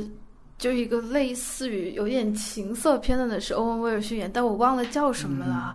就它里面是演的一个很失常的，就是两个很边缘、很边缘的男女情侣关系，然后有很多的激情戏。我当时就，哇，这个人居然是韦斯安德森的演员，就完全跨戏路。对对对，后来我才知道他有这段情史。我觉得反而是他在那个片子里面的状态是更加释放、更加贴近他自己的。对，因为你要老在那个韦斯安德森的片子，你永远只能拍童年。你成年后的事儿，他在维斯安德森那儿表达不出来，你知道吧？我觉得有这样一个，呃，另外一个话题忘了问，最后真的是最后一个问题，就是，而且我觉得这个片子或多或少的影响了后来的《阳光小美女》。就虽然我个人感觉《阳光小美女》可能完成度上可能更高一些，但是我觉得一定是受到这个片子影响挺明显的。尤其是我觉得其中这个片子是选了本·斯蒂勒来演那个。两个孩子，而且也是比较忧郁的那么一形象，应该是刚刚妻子是出意外丧偶嘛。完了之后，阳光小美女后来选的是史蒂夫卡瑞尔，也演了一个比较怪咖，虽然不是丧偶，但是也是比较忧郁的，正好是喜剧演员的，呃，就就打他们人设的反面。所以我个人感觉那个片子。呃，在很多方面还是有它不错的地方。就像福佑刚才所说的，你就比如说，你永远能记得这个本西利洛带着他两个孩子穿的这种校服式的三叶草的这样的这种服饰，这些其实我觉得确实是他第一次有意的开始着重的，包括那种浴室里边的这种装潢，这是他第一次开始比较精致的感觉，也是拿到稍微大一点投资来做的一个片子。对，还有就是他在这部摸索出来了用。颜色去辅助叙事这样的一个方法，有。就是去突出这个整个故事的荒诞性，突出这种怪诞的主题，让大家知道说我这个不是一个真实事件，我就是一个童话。用颜色来告诉你，因为其实很多导演都会用这种高饱和度的颜色嘛，但他是在这部的时候才摸索出来了一个系统的方法吧。嗯，我觉得是嗯。而且我觉得就是，呃，在这里面可能吉恩哈克曼的一些就是的整个这个人的人物状态，算是我在他这个片子很多的片子当中比较难得，我觉得比较好的。就是我很早以前看第一次看，我不喜欢这个片子，但是我也记得其中一幕非常好。就是他第一次跟他的前妻开始，前妻对他非常非常嫌弃啊，然后他就说他得绝症了，然后一下子他前妻的表情就崩溃了，哭的不行，他又说其实我跟你开玩笑，然后他前妻马上就是。大嘴巴抽他来着，他就说没有，其实我没开玩笑，我真的是真的。就那一段是一个镜头，反正两个演员完成的都很好，尤其是吉恩·哈克曼，我觉得这个是在他影片当中很少见的人物状态，这个我觉得是相当少见的，在他的片子当中，剩下的很多都是我说了，他其实是一个拿任何东西当大玩具的一个人，就是演员也是他的玩具。所以为什么他喜欢把演员？哎，你穿这件衣服，你穿就都跟芭比娃娃一样。哎，你你你你戴这个帽子，你戴红色帽子，你你穿这种衣服，对吧？他自己也是这样的一个人。你感觉演员真正呈现表演东西很少。他使用比尔·莫瑞，还有他的几个哥几个什么？呃，欧文·威尔逊还有这个呃施瓦茨曼都属于人设大于就人物状态大于表演的这样的几个演员。我要的就是你颓废感，你就这个样子，你别动，你这发型也别动，你就挺好。所以。天才一族，如果让我觉得特别好的地方，其实就是吉恩·哈克曼。他在选演员的时候有一个很大的点，虽然他有很多大牌啊，他他的班底比较固定，就是他的演员都会给你一种亲密无间的感觉。嗯，就你不会觉得这个人离你特别的有距离感，嗯，你会觉得他们很舒服，你好像是跟他共同掌握了一个弱点。嗯，就是这个人身上的弱点，首先就给到你，你握着他的弱点看他的时候，你就会对他有一种依赖啊、同情的心理，甚至这个人物啊，很多时候他的叙述者是没有太多的个性的，这个也很像《村上尊树》。就是他的主角都是那种很淡的一个中年男子的形象，非常非常的普通，然后没有什么太大的缺点，但其实也没有什么优点，就是这样的一个人开启了很多奇幻的东西。嗯，然后韦斯安德森呢也是这样子的，所以观众会觉得跟他的作品非常的贴近，这是他演员的一个优点吧。但是我也赞同说，确实他表演的东西不是很多，因为演员借助他的服化道已经很直观的给到了观众了，他也不需要说。怎么样费劲的去展现我的演技了？对，尤其是像那个布达佩斯大饭店这样的。没错，没错。当然，我我又想到，就是说杰哈格曼为什么给我印象深刻，就是他恰巧不属于刚才浮游所说的这个维斯安德森常规的，就是他其实这人物是很讨厌的一个人。就是我还有一场戏也印象很深刻，就是 他那几个女儿小的时候，儿女儿的生日派对嘛，演了一出话剧，然后问对问问他呃爸爸演怎么样？他说你们不就是几个小屁孩儿在这穿穿的什么老虎？哎，你为什么要叫唤？这个动机是什么？哎我明白为什么后来他拍的东西都没有动机了。对他可能就是觉得他以任何追求动机的人，我把你写成反派，对吧？所以我们是反派影评嘛，对吧？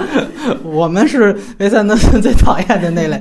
对，所以我个人觉得，哎，所以这个人物我喜欢啊，就他呈现的是这个人物，嗯，非常可爱的一个。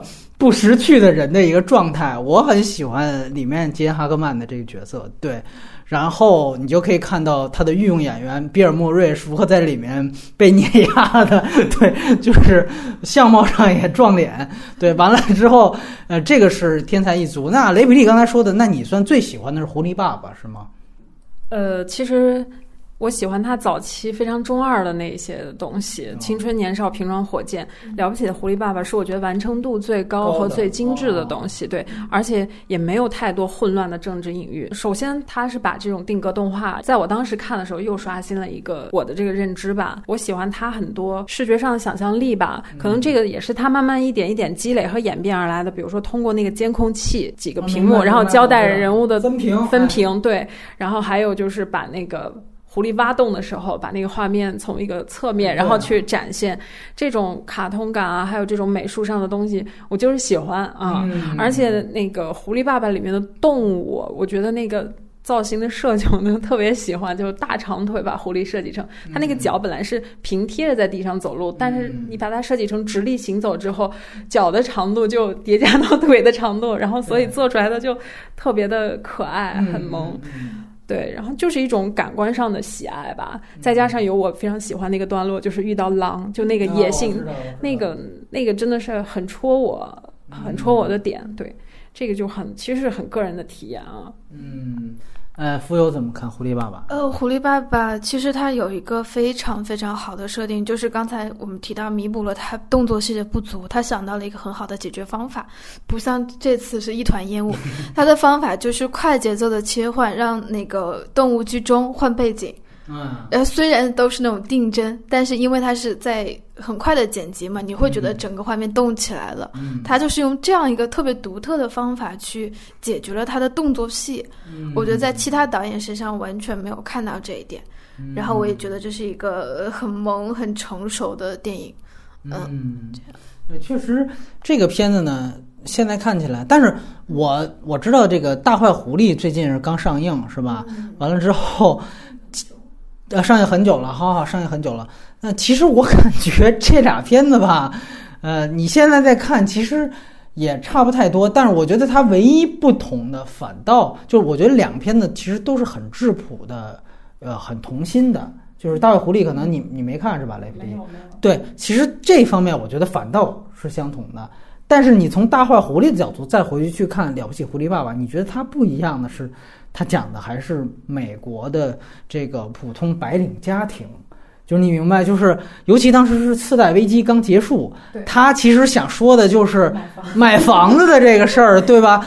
就是哎，反正，但是他我觉得很有意思，就是他其实也在希望传递一种乐观精神。你很难讲，因为那片子最后票房败了，就你很难讲这是不是一种投机。包括他请到了乔治克鲁尼跟这个这个梅丽尔斯特利普。是美国两大党棍，就是愿意做这个配音。我觉得肯定不是一个单纯的童心输出，它这里面确实是有这种，就是哪怕就是它里面很有意思的一个设定，就是我这个狐狸我是主动挑事儿，就是他不是说我坐等这三个大恶霸来找我事儿，我先把你们给偷一遍。就这个童心的东西，我觉得是非常好的。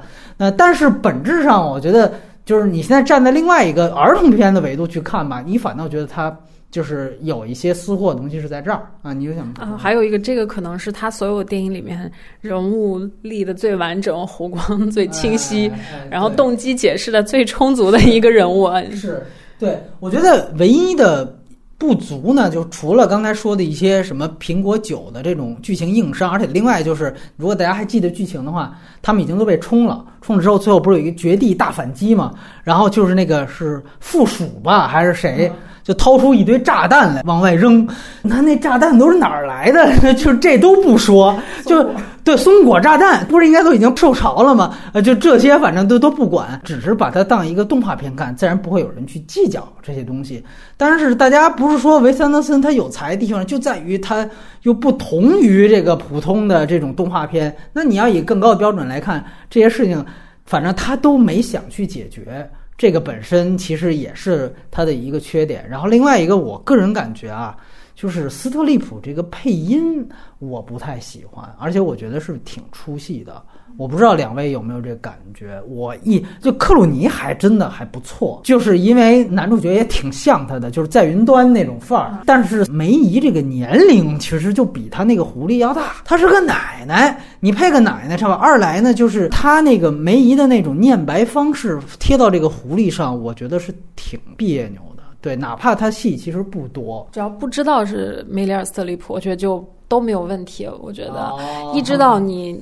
你自然会带入，对，因为动画片的这个配音，你说他为什么要用那么多超级大卡司？难道职业声优做的会不好吗？并不是，它其实就是这么一个效果。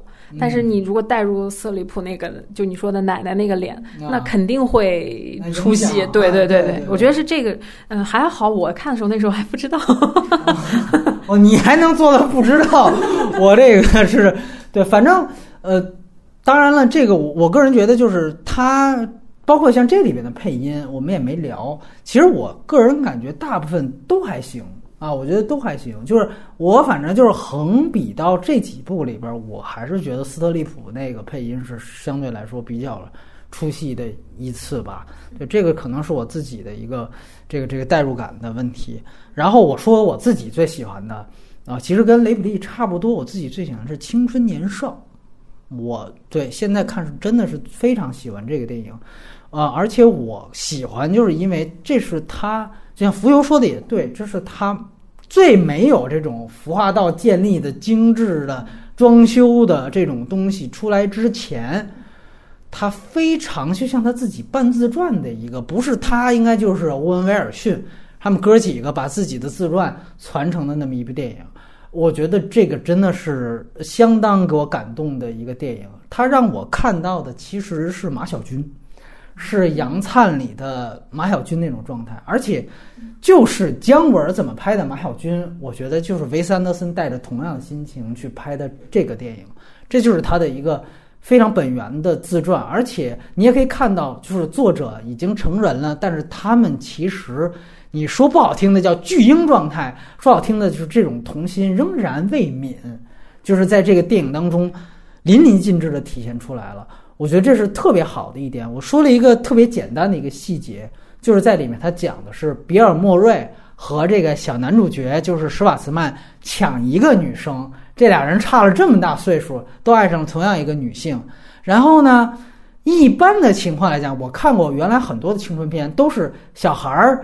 这个呃，就是属于中二的，去跟一个大自己好多的姐姐示爱，然后总会出现一个幻灭的地方，就是这个姐姐可能和真正的一个成人说：“你看，哎，我就拿他当个小屁孩哄着玩呢，对吧？咱们两个才是真正的好。”但是维森德森就没有这样做，就是他居然写出来，就是他报复比尔莫瑞，就是把比尔莫瑞的那个房间里边放了好多蜜蜂，然后比尔莫瑞。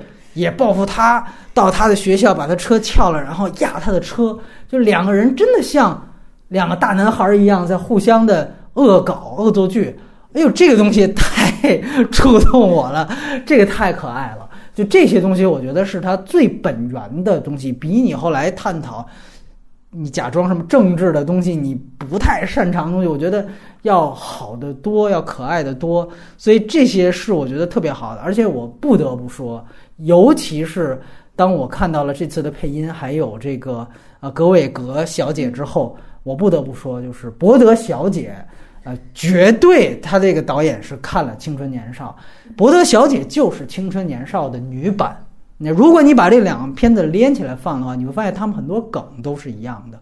当然，我相信，我估计他们内部疏通了一下，因为就像我说的，这个格韦格呢，她的男朋友是鲍姆巴赫，鲍姆巴赫呢又是维森德森的好基友，所以说呢，其实这算是一个呃弟媳，也不是兄嫂，反正我就不不不不不知道这关系是什么，反正他们关系很近，对吧？这次又配音，但是从创作上来讲，呃。但是我可以这样说吧，我这么拉近一下距离，就是所有喜欢博德小姐的女生，她们为什么喜欢那个电影？可能就是我喜欢《青春年少》的原因，因为他其实也看到了我自己身上很多影子吧。对，这个是我想说《青春年少》，这是我最喜欢的。哎，雷普利怎么补充啊？啊，我就是那个喜欢博德小姐的女生，就坐你旁边。好。啊。但我也是一个喜欢青春年少的，OK，对我我非常喜欢这两个电影，我觉得他们最有意思。我也对我之前没想过他们这层关系啊，你这么一说，我非常认同，肯定是看过青春年少。他们俩最不一样的地方是什么？是博德小姐这个人是以成长之后回过头来看自己青春的这个视角，那。但凡拥有那样的人的视角的人，是跟自己青春告已经彻底告别的人。划清界限。对，不好意思，我正好处在这个阶段啊。然后呢，但是你可以从《青春年少》这个片子，包括韦斯安德森现在做的所有的这个事情，包括他做不擅长的政治梗，能看出来，韦斯安德森根本就没有告别青春期，没有脱离他的中二期。就什么叫中二，什么叫青春期？就是装大人、装成熟，才是真正的。青少年的这个阶段，嗯，那你看他现在 说的这些，他自己都不明就里的这个政治的这些东西，其实你这么看来，他他他就是一个中二，挺小大人的，对他 其实不知道自己到底说的是什么，很多程度上，但是呢，他拍青春年少那个状态确实非常可爱，太可爱了。就让我想到了，就是我青春期的时候，包括我青春期时候身边的一些一些这种男生的这个样子，然后里面有很多东西，就是。哎呀，就是那个青春的感觉，这可能都都能算得上我看到的最符合青少年状态的这种青春片。对他其实让我想到了《伴我同行》，那个小孩状态也是这样，对吧？尤其老拿对方妈妈开开玩笑，就是都有一个这种意淫的这种想法。浮游怎么看这个片子？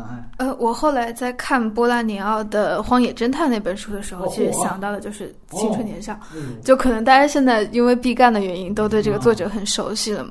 就他讲的也是一个十六七岁的法学院的学生，他特别热爱诗歌，然后就跟着一群理想主义者、一个诗派的人去寻找一个失踪的女诗人这样的一个故事。然后就是那种无所畏惧的状态，还有对于诗歌文学的热爱，包括那种很青春期、很自大，同时又有迷惘、自卑的那个状态，非常的像青春年少。然后我觉得，我不知道可不可以这么说，就是韦斯安德森之后的那些角色，其实都是青春年少里面主角的一个成长版。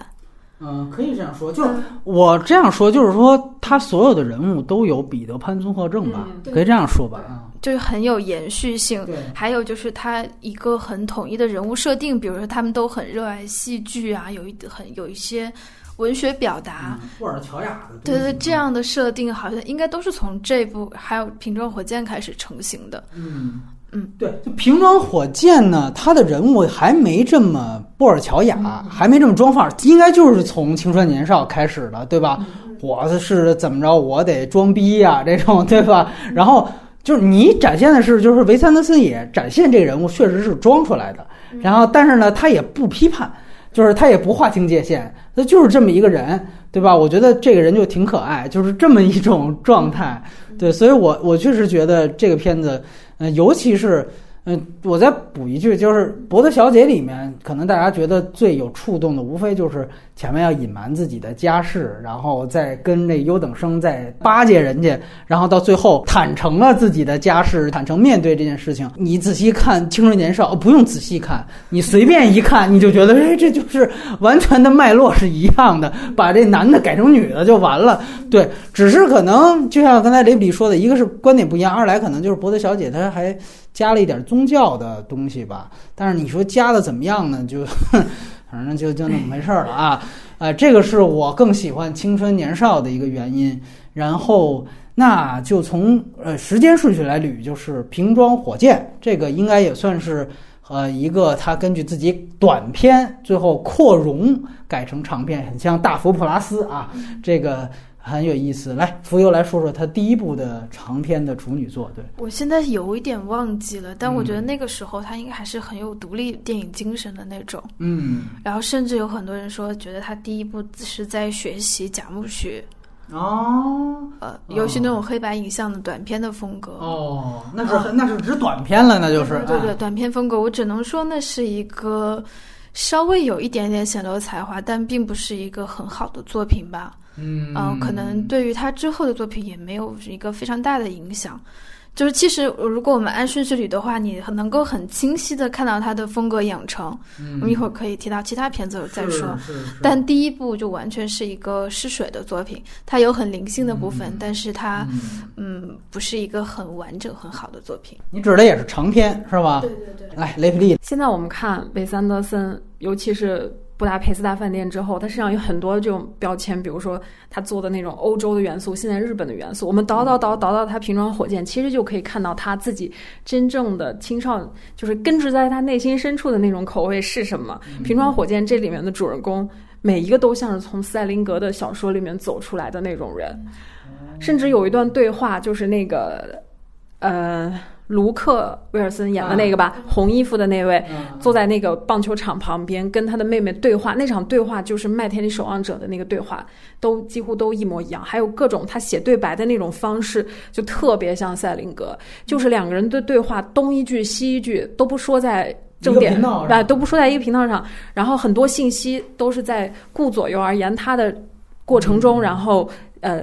悄悄的被透露出来，其实是潜藏在下面的人物关系，包括说你从精神病出来啊，怎么怎么怎么，很像一个日常对话的一个状态。包括这里面人物的状态，两个青少年，当然他们俩看着实在不像青少年了啊，状态不对，就那种无所事事，然后拍脑袋说：“哎，我们去犯罪吧。”然后这个感觉我觉得太美好了，嗯，也是青春期装小大人之后另外一种状态。唯一遗憾就是这里面的主人公年龄应该再小一点，看着再稚嫩一点。甚至就是像《青春年少》里面那个主角的那个状态，对我觉得就对了。其实可以暴露出来，维斯安德森他其实就是一个美国的，根植在美国流行文化和美国文学传统里面出来的这么一个大男孩。至于他最后为什么要去搞《布达佩斯大饭店》这种完全不在他这个体系里面的东西，这可能是他后来的一个选择。当然，他可能也是发掘了他自己在。啊，视觉元素和设计这方面的天赋，他有一种拿来主义的心态，就是反正我很牛，什么东西我都可以用。嗯，这可能也是他的一个创作的自信吧。那我觉得他跟得上就是赛林格小说里面男孩那样的一个状态啊，或者他喜欢那样的状态吧。嗯，我觉得这个确实，为什么我刚才说跟大佛普拉斯 也有点像，就是因为他其实也有一个很重要的啊，好莱坞的前辈的。就是就是导演帮助了他完成这个长片，就是詹姆斯 ·L· 布鲁克斯，这个是《母女情深》，凭借《母女情深》拿到过奥斯卡最佳影片、最佳导演的一个美国的老导演啊。如果大家喜欢原来的好莱坞的话，应该很了解这个导演。然后包括《尽善尽美》，就是杰克·尼克尔森的第二个影帝，也是他拍的。就是他呢，其实是这个片子呃的其中一个监制。然后我个人感觉呢，这个片子。其实还是有它后期的一些元素的，就是，呃，我只是说它可能受到成本的限制，它没有办法做特别精致。但是你比如说很简单，比如说语言梗这个问题，就是他的所有电影到《犬之岛》都有一个，就是你说外国话，完了你听不懂我，我也听不懂你，就永远会有这么一波，然后制造出来的。戏剧张力，对，我觉得美国人可能都有这种焦虑吧，百无一用是英语嘛，出国你会发现的。对，但是他呢就没出国嘛，在他这片子里边，他设置的是，呃，巴拉圭来的一个他爱上的这么一个姑娘，对，而且呢，他其实也没有特拿这个语言当做一个就是文化冲突，他并没有阻碍两个人最终相爱，他只是把它用作一个梗，就是说白了就还是他的。小男孩的一个灵光乍现，哎，我觉得这好玩。我就把这放进去。就至于他有什么具体的这个表达，他没有想太清楚。反反正在这个电影当中，我觉得呈现的是这样的一种原生形态。另外，关于色彩呢，其实，呃，我我必须得补一句，就是在布达佩斯之前，所有的电影都出过 CC 版。那如果你去看 CC 版的封底封面的话，基本上就是提炼了它每一个电影当中最有特色的那些主色彩和色调。那这个电影其实就是那个 motel 的那个整个的呃浅红色的那个装潢，以及到了每个房间室内那种艳红色的那种色彩，其实还是有它后期的这种纯色调的这种大色块的这种体现，在这个电影当中也是有的，只是它没那么精致，那是必然的，因为这个成本所限。但是我个人觉得，在我这儿我是看到了它很多之后的东西，只是可能有一个不太常用，呃，也我也没太想清楚，就是你比如说像它这里边用了好多的面部大特写，我不知道后来的东西是不是就没有这么多，可能也有，但是没有这么多，这个可能是之前。呃，一些他可能还没摸摸索清楚的这些这样一些摄影特点，就跟他后面还不太一样的，对，这是一部分。但是我个人觉得他的整个长篇的剧作啊，还算是比较完整啊，我甚至觉得比这《犬之岛》都可能稍微好点儿。他开始不就是哥哥那不是卢克·威尔逊，呃，是卢克·威尔逊在精神病院对吧？然后欧文·威尔逊假装去救他，两个人中二了玩了一场。然后到结尾是在监狱，两个人颠倒了，对吧？你要想想看，这《犬之岛》里边这两条狗，这个说开始一个野狗，一个忠犬，后来忠犬变野狗，野狗变忠犬，最后来完成一交。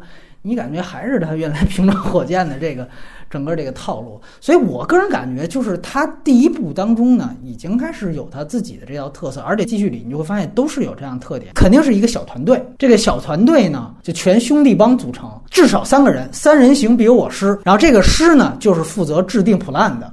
就是我有一套特别中二的 plan，五十年后怎么怎么样，八十年后怎么怎么样，这个每一步都是这样。然后这个人有一个特别小大人的，就是我们需要通过这次旅行要完成什么心灵的什么什么追求，然后最后往往和这个追求是完全相反的一个执行度。他基本上所有的电影都是这样，然后但是。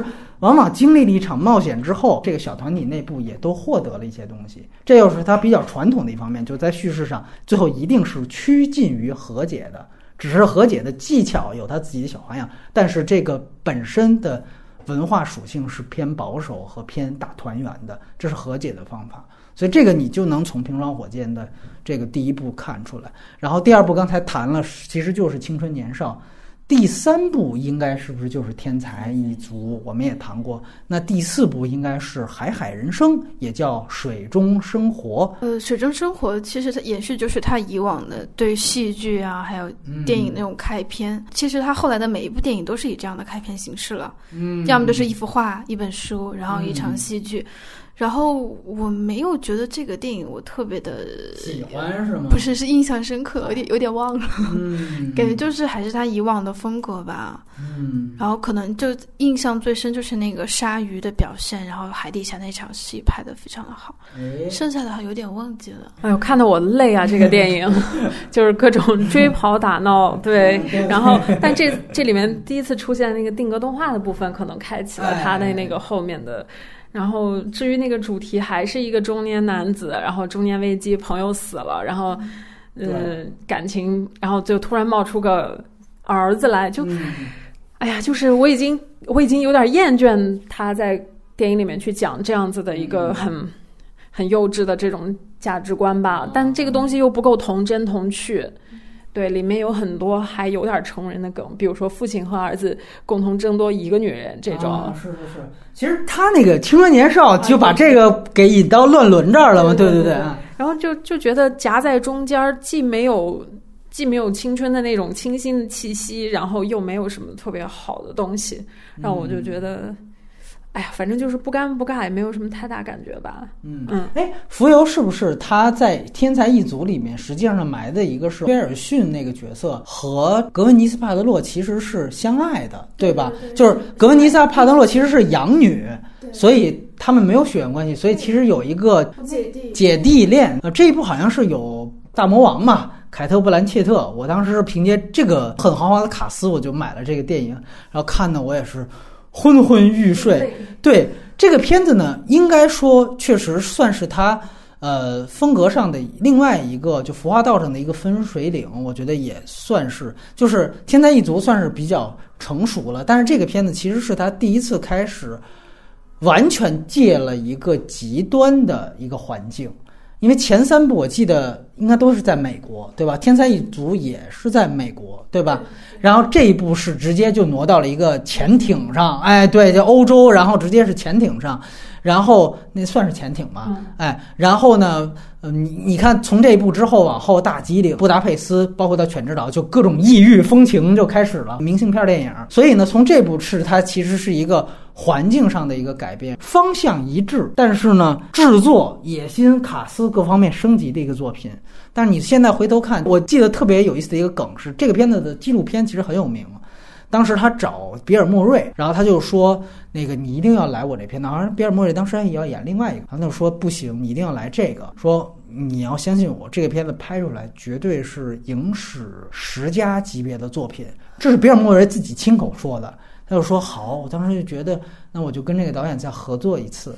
嗯，现在拍完，我觉得好像也就那么回事儿吧。就是比尔·莫瑞是一个口无遮拦的人，你知道个人感觉比尔·莫瑞的这个想法是很诚实的。对，就他，当然他也说，就是确实这个片子很风格化，这小孩挺不一样的。但是你也感觉这都是很很友好的啊，因为毕竟后来两人继续合作呢。所以这个是水中生活，然后紧接着是。穿越大吉岭，就是重看就睡着了吗？我不是很喜欢，然后有一个很大的原因就是脸盲。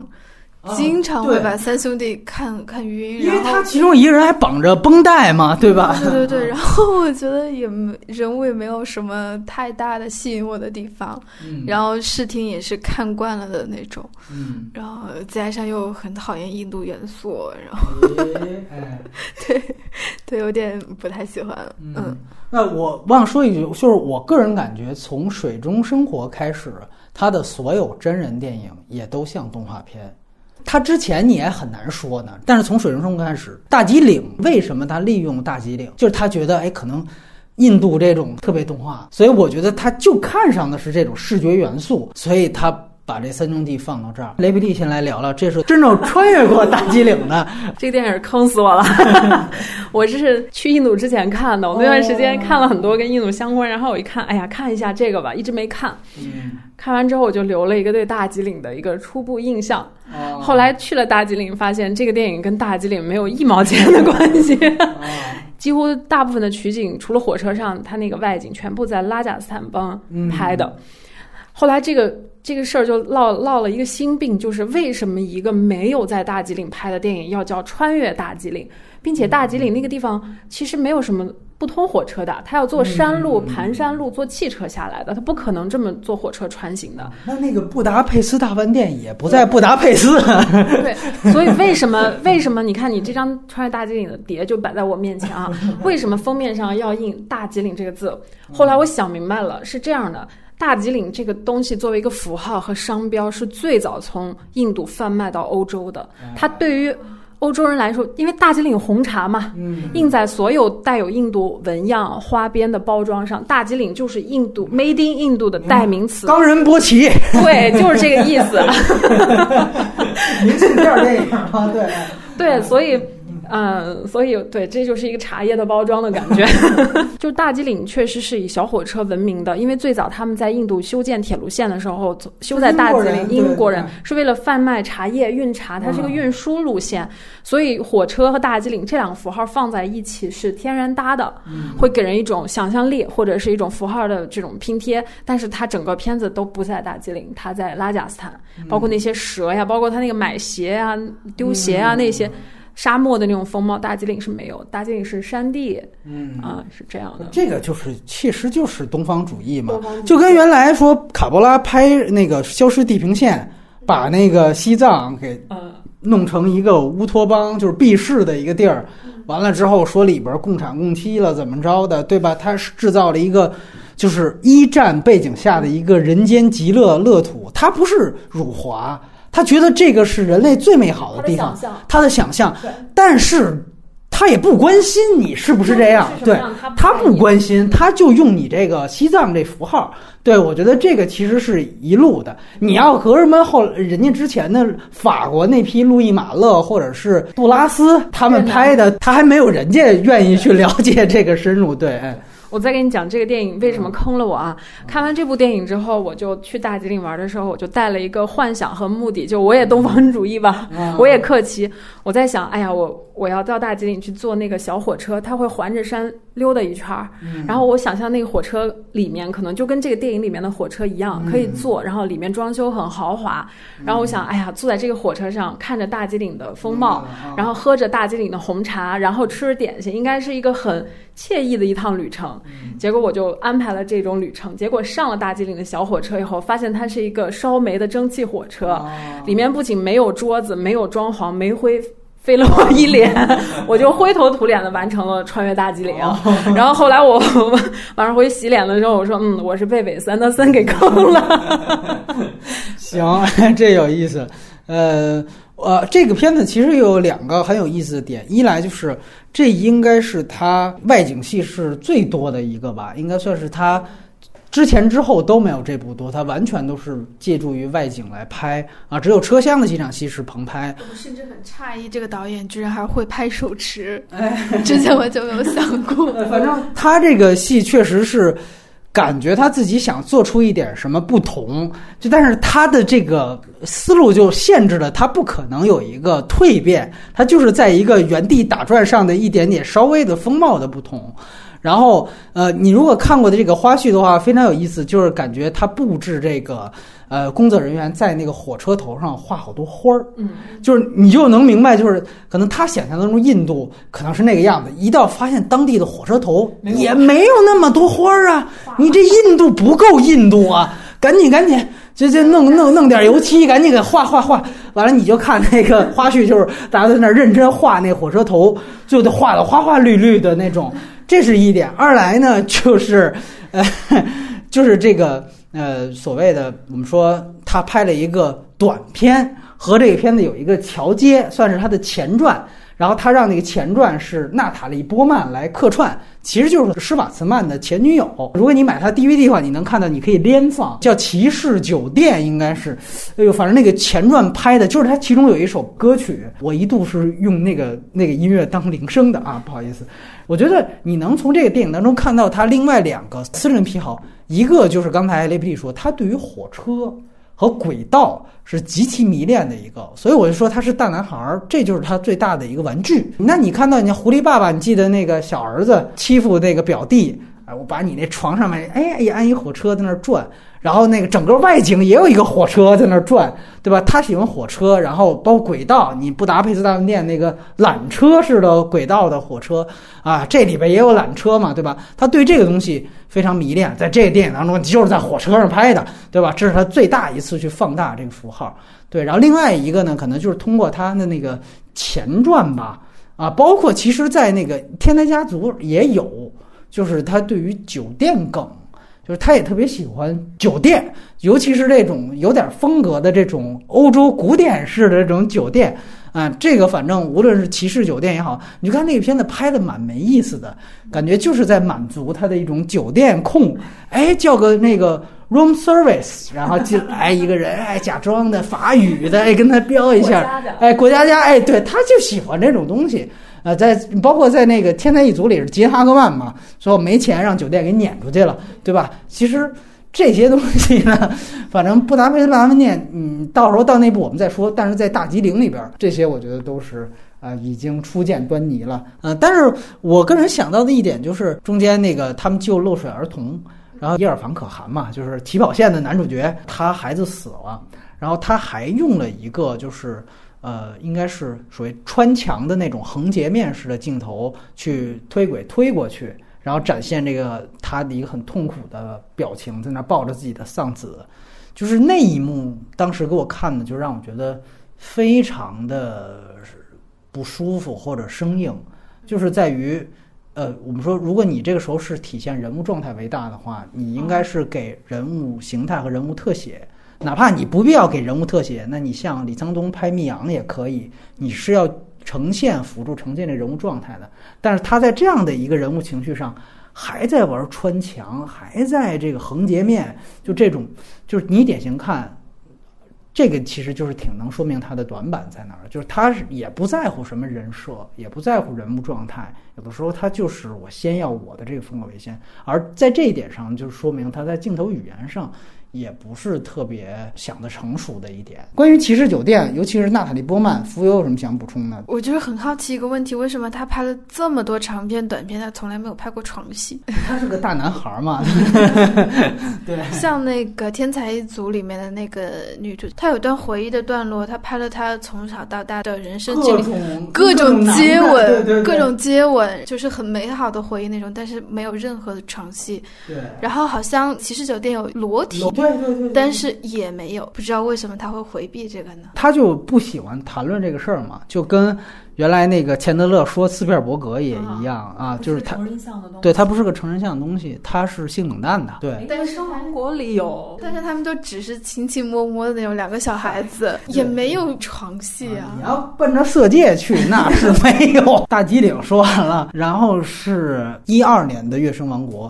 来，福佑来聊聊这个片子。嗯，我很喜欢，嗯，就小巧可爱的一个那个孩子间的一个感情。嗯，然后我刚才说的就是你每一步都能看到他风格养成的东西。嗯，就比如一开始的对戏剧的那个迷恋啊，然后文学性，然后还有对色彩的运用，小火车这些什么。然后到了《月升王国》里面，他出现了一个他非常喜欢的道具，就是望远镜。哎，是是是，而且他有台词介绍，就是那个小男孩问小女孩说：“你为什么总是拿着望远镜？”他说：“我这样也可以把。”就可以把事物看得很清楚，好像是说把远处也可以尽收眼底。嗯，然后从那之后，他就开始大肆的用到这个道具，还有他对这种小窗口拍摄的迷恋，都是从这部开始养成的。包括色彩的运用，已已经是非常非常的好了。这时候他有一个叙述者出现了吧？应该是这部吧？嗯，就是他会介绍说今天的风向是什么什么样子的。我觉得这个的加入也对他以往的那种。青春期的故事啊，他的理念的一个巩固。我觉得那男主中二病的那个状态还有点像《青春年少》里面这种。还有刚才浮游提到一个很有意思，之前我没想过，一直没有床戏、激情戏。但是我看《月升王国》的时候，我觉得两个小孩子在那里亲亲摸摸，其实竞技感还挺强的。这可能就是他代替了他那个床戏的那一部分，也可以看出他就是一个长不大的一个小孩。尤其我想补充一下，就是那个他们两个在住在帐篷里面亲亲摸摸，然后第第第二天是被家长整个把帐篷端起来了，我觉得这种发现方式就也特别的可爱。对，感觉被掀了被窝这种啊。就我看，比如说我看成年人的那种，就是。呃，激情戏、床戏，我觉得已经见怪不怪了。现在大荧幕上看了那么多，但是看到小孩子这种亲密接触，我我第一次看的时候还是有一点，嗯，不是很自在这种感觉。我觉得还是挺挺禁忌的。这样，以前也没有见过这种尺度的关于嗯儿童之间的这种性的接触的展示，没见过啊。我我觉得可能也就是维斯安德森，而且他之前的片子让大家都放宽心了，觉得这个导演绝对是一个人畜无害的这么一个人。所以可能，呃，他拍这种东西才会被允许，你明白吗？评论界才会放他一马。我觉得这个其实确实是这样，挺好，填补荧幕空白。但这就是有一个，但是你指望他更进一步也不太可能，他就是到这儿。对我个人觉得也是，就是在这个尺度方面啊，嗯，当然更进一步也不允许了啊，这个是对。我我说这个天幕一幕空白的意思就是说，嗯。感情里面必然有性的部分，哪怕他是一个小孩子的一个性的探索，我觉得也值得去呃去展示吧，是这个意思，嗯就也有展示的必要啊。等于就是其他人可能就回避，他没有回避，这个就很好。对，而且他加入了很多那种超现实的元素，比如说什么被雷劈啊，还可以活、对对对对活下来。就从这部开始，观众开始接受他的这种设定。到布达佩斯大饭店里面，为什么雪地里面就有一个特别好看的电话亭？嗯，这个按理说是超现实的，或者是不合理的嘛，但是大家会觉得，嗯，就为了好看，为了服从他的画风、他的叙事，对对你就会觉得他很有意思。他无意之中就打破了现实的界限。嗯我觉得这部都是一个很好的尝试了。嗯嗯，对，这个片子好像还入围了戛纳的主竞赛，虽然是颗粒无收，因为我们知道他是柏林系的嘛，他后来戛纳颗粒无收，不知道是不是伤了维斯安德森的心，后来就就去柏林了，就一般很少有这种降级的，但是他就这样做。这个片呢，我觉得呃第一次看，就尤其是看到《月升王国》的时候，那个是一度是我觉得是他最好的电影。直到我后来看了《青春年少》，我说哦，你原来拍过这类的，那那自然你最早的那个是最好的，而且确实《青春年少》给我的代入感也更强，因为那是一个绝对男主角的单一视角。这个呢，它其实还没那么绝对。然后从另外一个角度，这个片子当时给我看的时候，让我想到了特别早以前的一个片子，叫做《小小罗曼史》，也叫《情定日落桥》，是这个。片中片和《虎豹小霸王》的导演乔治·罗伊希尔拍的那个片子的女主角，他们就其实就是讲的是一个就是混片场的这么一个小女孩，就两个人智商都超高，一个法国男孩，法国男孩，美国女美国女孩，那个是我觉得所有讲儿童爱情片里边最好的一个电影，而且真的完全是站在孩子的视角，但是。本身关系的递进也特别纯熟的展现的那么一部电影，就是《月升王国》，给我看到了，哎，有点当时看《小小罗曼史》的感受，但是他也有他自己的风格了，啊、就是说刚才福友提到的，几乎是架空的展现了他的这些腐化道的色彩，像我们说，其实就是动画片儿，对吧？那像《小小罗曼史》那种完全是实景的，对吧？他要利用威尼斯的日落桥啊这些东西，那是另外一个画风，包括巴黎，对。但是整体上来讲，我觉得确实像《月升王国》和《小小罗曼史》这种，我觉得我们现在很多拍儿童片完全到不了这个程度。嗯、就是之前我看很多的你不什么就是国国内片，我就不提这个具体的影片了，就就脏脏了这个这这期节目。但确实是就是差得太远，而且永远我觉得最难杜绝的一点就是说教性，就是这个我觉得是很反感的一个事情。我觉得反正在这样的电影当中，嗯，你会发现，就这样的电影其实是。就还是一个长不大的人来操作是最合适的啊，所以我觉得《月升王国》我曾经是特别特别喜欢的，只是这次没有重看。刚才看着那个波米摆着水中生活的碟啊，我想到了一个，就是我们两个都去过的那个韦斯安德森开的咖啡馆，哎它里面是没有任何他电影中的元素的，但是它放了两个水中生活的游戏机。哦，是有有有。为什么只有这一部呢？它也有布达佩斯大饭店里面的门童装，应该是。什么装修啊什么，你只能说颜色比较贴近它，但没有任何它电影里面的元素。啊、我是开业第一天去的。呃，所以我就实在是不记得了。你是去年刚去是吧？对，可能你记得稍微比较清楚。对我当时特兴高采烈去，我以为开业第一天他去他自己去呢。你你们得记，在米兰的 Prada 赞助的一个类似于就是装置艺术的一个区，然后维斯安德森设计的那个咖啡馆不是他的展区，是他给那个展区，就是说白了那是一个展馆。的一个配套设施，就每个展馆不都得有厕所，都得有咖啡馆吗？都得有卖这个周边商品的。那那个咖啡馆，他就请了维森德森来设计一下，其实就是这么简单。那是一个基础设施的一部分。所以当时我第一次去的时候，当时也是微博疯传说，哎呀，维维森德森的这个开了，然后里边就配了九宫图。然后我真的去到那儿，发现他把很多展区里边的展品就给。就给贴错了，你知道吗？这就是这国内好多大号以讹传讹，就贴到说，你看这是维森德设计的，就它其中有一幕，我估计现在很多号可能也都会传错了，就是一个手术台放在了一个蓝色的水缸里面，然后那个水也是蓝蓝颜色的，就那个其实特别像从维斯安德森电影里面提取出来的一个什么元素，但是那个不是维斯安德森设计的，那个是恰巧他开业的时候旁边的另外一个装置艺术。哦，你明白吗？就是可能有些人他恰巧看到那个东西，哎，觉得哎这个好玩儿，是个猎奇的东西嘛，拍下来了，完了就以讹传讹，传承说那个也是咖啡馆的一部分，其实不是。而且我特地就去找那个工作人员去求证了，对，咖啡馆你可以随便去，不喝咖啡不要钱，但是你要看那些装置艺术，你要单买票的。所以它其实不是一个系统。然后那一天，维斯安德森也没来。我感觉实际上是他替普拉达就像做个广告一样，算是接了个活儿吧。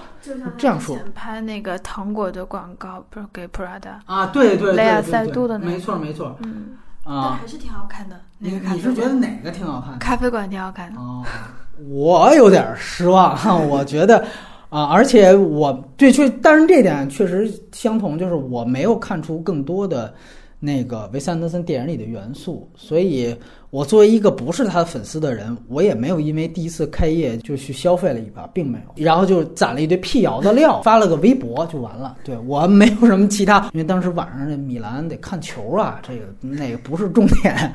我觉得他的电影，包括他的人设，特别符合现在这个消费主义的东西。啊，对，是的。对，就是你要什么，我就把这个东西精精致致的毛边全裁掉，打包好推送到你面前。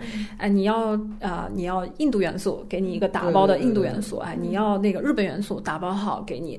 哎，你想消费一个文艺男青年的这么一形象，我就穿的西装革履，然后包括站在片场去给你看。对，啊、我觉得他一定不反物质，一定是热爱及拥抱物质。尤其他片中很多广告的这个元素，他又自己又拍广告，家里又出生在这个广做广告的对对对这种家庭里面，他其实这一点非常的美国。啊，而且我想到的一个对位的导演，其实他这点有点像王家卫，哎，哎，就其实本质上他们是商业的，对，而且他们是商业里面的奢侈品。而且是很高级的那种对对东西，包括用大明星。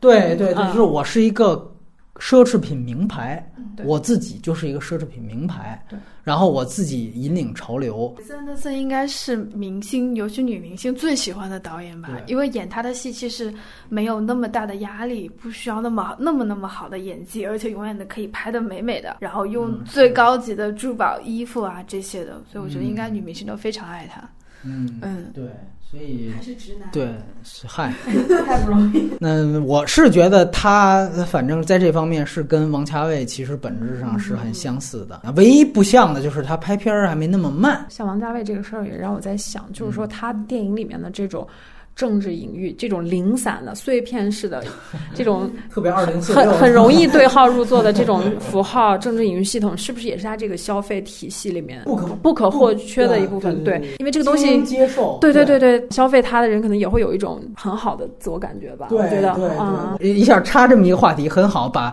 布达佩斯大饭店还留到最后了。这个是让他在内地涨了四五倍粉丝的这么一个电影，也是很多人认为是维斯安德森生涯的最佳作品。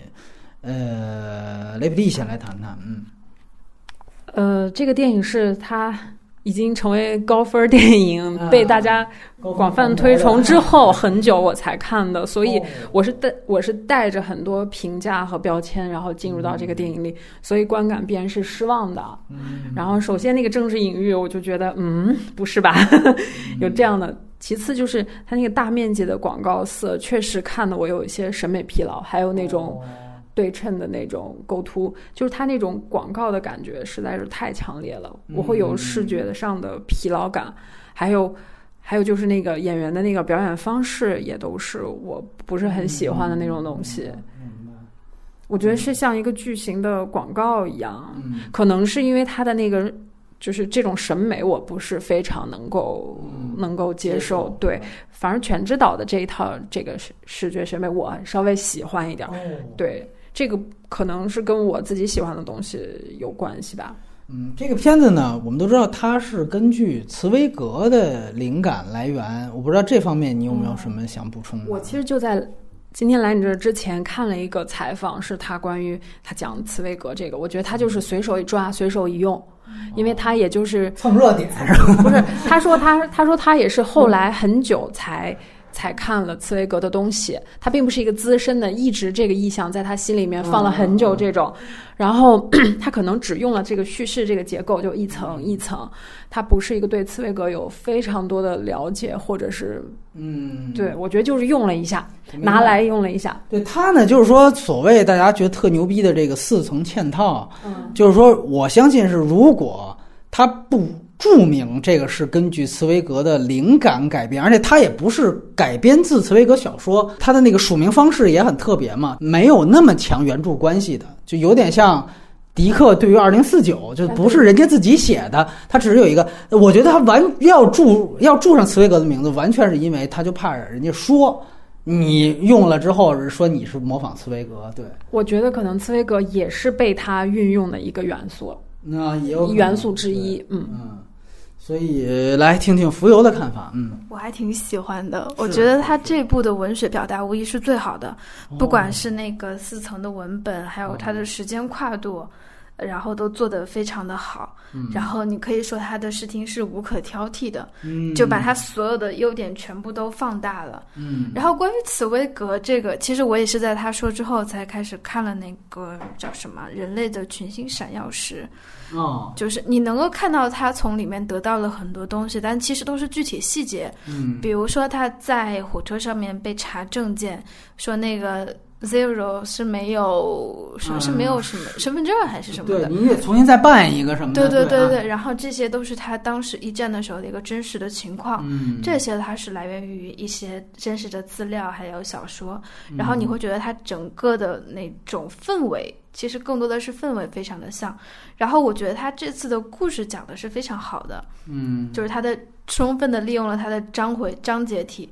我以前觉得他的那种章节其实就是转变了一个视角嘛，嗯这次是不仅仅有视角的转变，然后他的叙事也完全的不一样了，是一个很小说性质，然后甚至是一个悬疑小说那种嗯那种的表达。然后他故事讲的非常的流畅，它整体的那种带入的情绪也非常的好。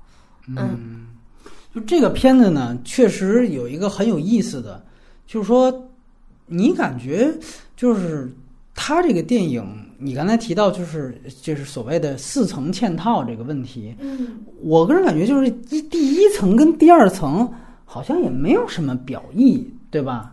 就是我记得我们之前私下里还讨论，就是第一层是这个小女孩在坟墓前翻开书，这就是她第一层。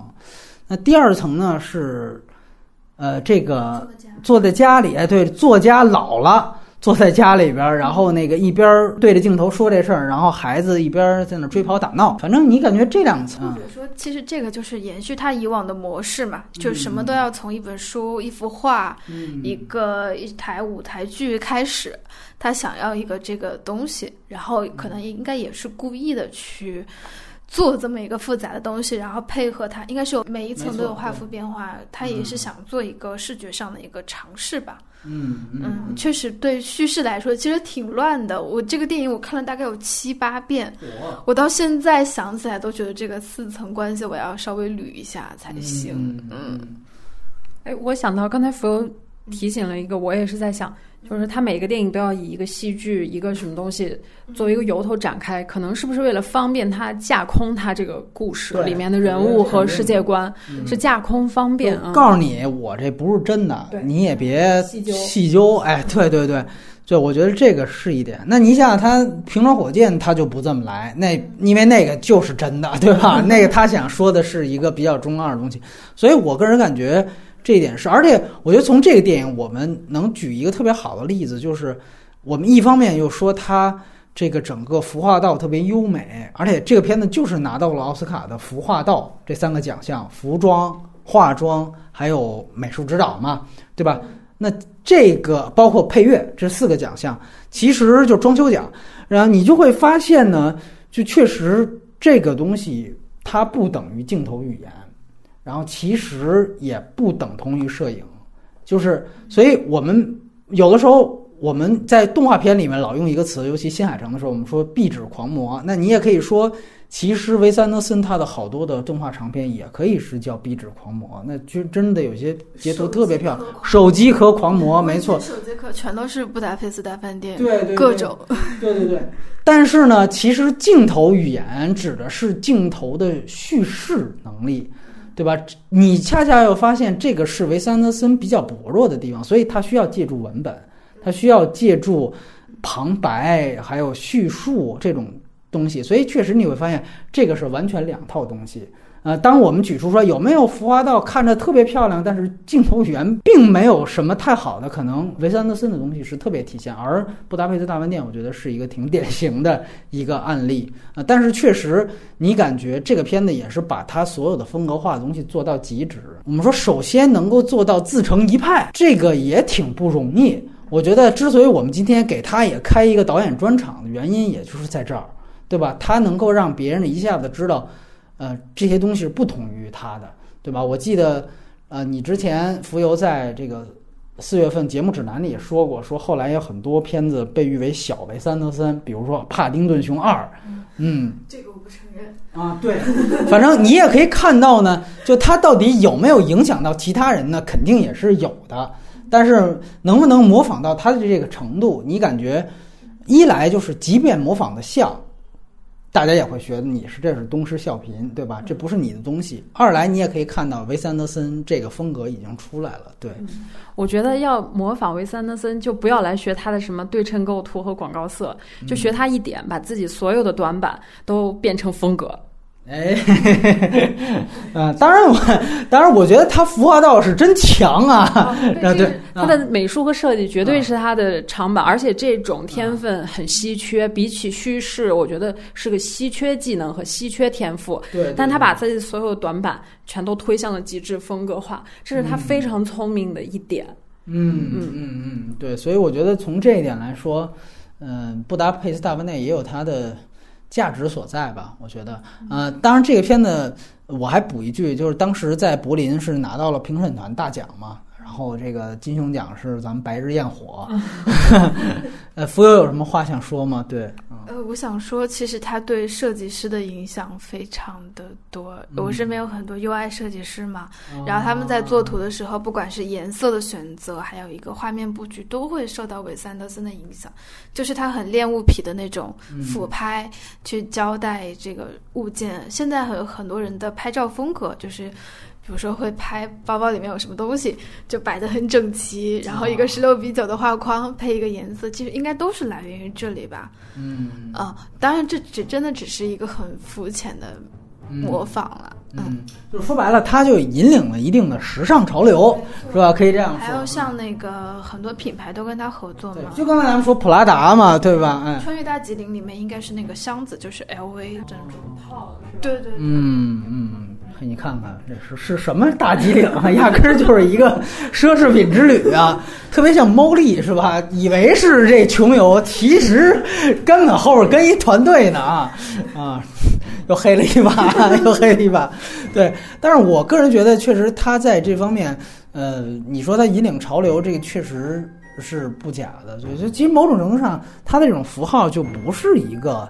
呃，就电影相关的东西了。他和汤姆·福特比起来，谁的电影水平更高？谁的时尚嗅觉更灵敏、更好呢？我觉得肯定是他的电影的水准更高一些啊。然后另外一个话题，我们在最后聊的是忘了说了啊，其实就是回到《犬之岛》，它这个电影毕竟是一个停格动画。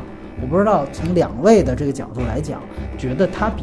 之前的一些，因为我们知道他的摄影指导之前又是阿德曼又是莱卡都合作过，小鸡快宝包括通灵男孩，从停格动画的维度，大家是怎么看？停格动画这种手段，我觉得手段只是手段，你可以用来表现任何的事情，比如说也有像玛丽马克思这样的叙事特别好的，也有。这种，比如说像史云梅耶，包括大卫林奇，是不是用过这种手段去表达很多很复杂、很晦涩的意象吧？我觉得是一个很好、很很开放、自由的一个手段。我甚至觉得，它甚至都可以作为小朋友的一个初入电影、初次尝试制作的这么一个东西啊！现在材料又这么便宜，又这么好易获得，《全知道》是我目前看过的精致程度、制作程度上最好的东西。包括那小男孩那个表情，包括他脸上的那个材质，那种吹弹可破的感觉，没有那个手速的手捏的那种那种痕迹。他这个确实做到了我眼我见过的最精致和最漂亮的一个境界啊。那当然也也不能难为蒂姆·伯顿，这个制作年代不一样嘛。嗯，再一个风格不一样吧。如果韦斯安德森就是非常的在意细节，非常精致化。那这就是他要的东西嘛，求人得人嘛。可能蒂姆·波顿要的也不是这个，他要的是故事啊、氛围啊什么的，要的东西不一样。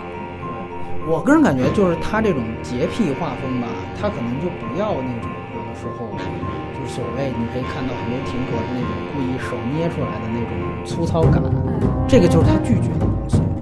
我觉得恰巧就反倒成为了他跟他别别的停格动画你看到不一样的东西。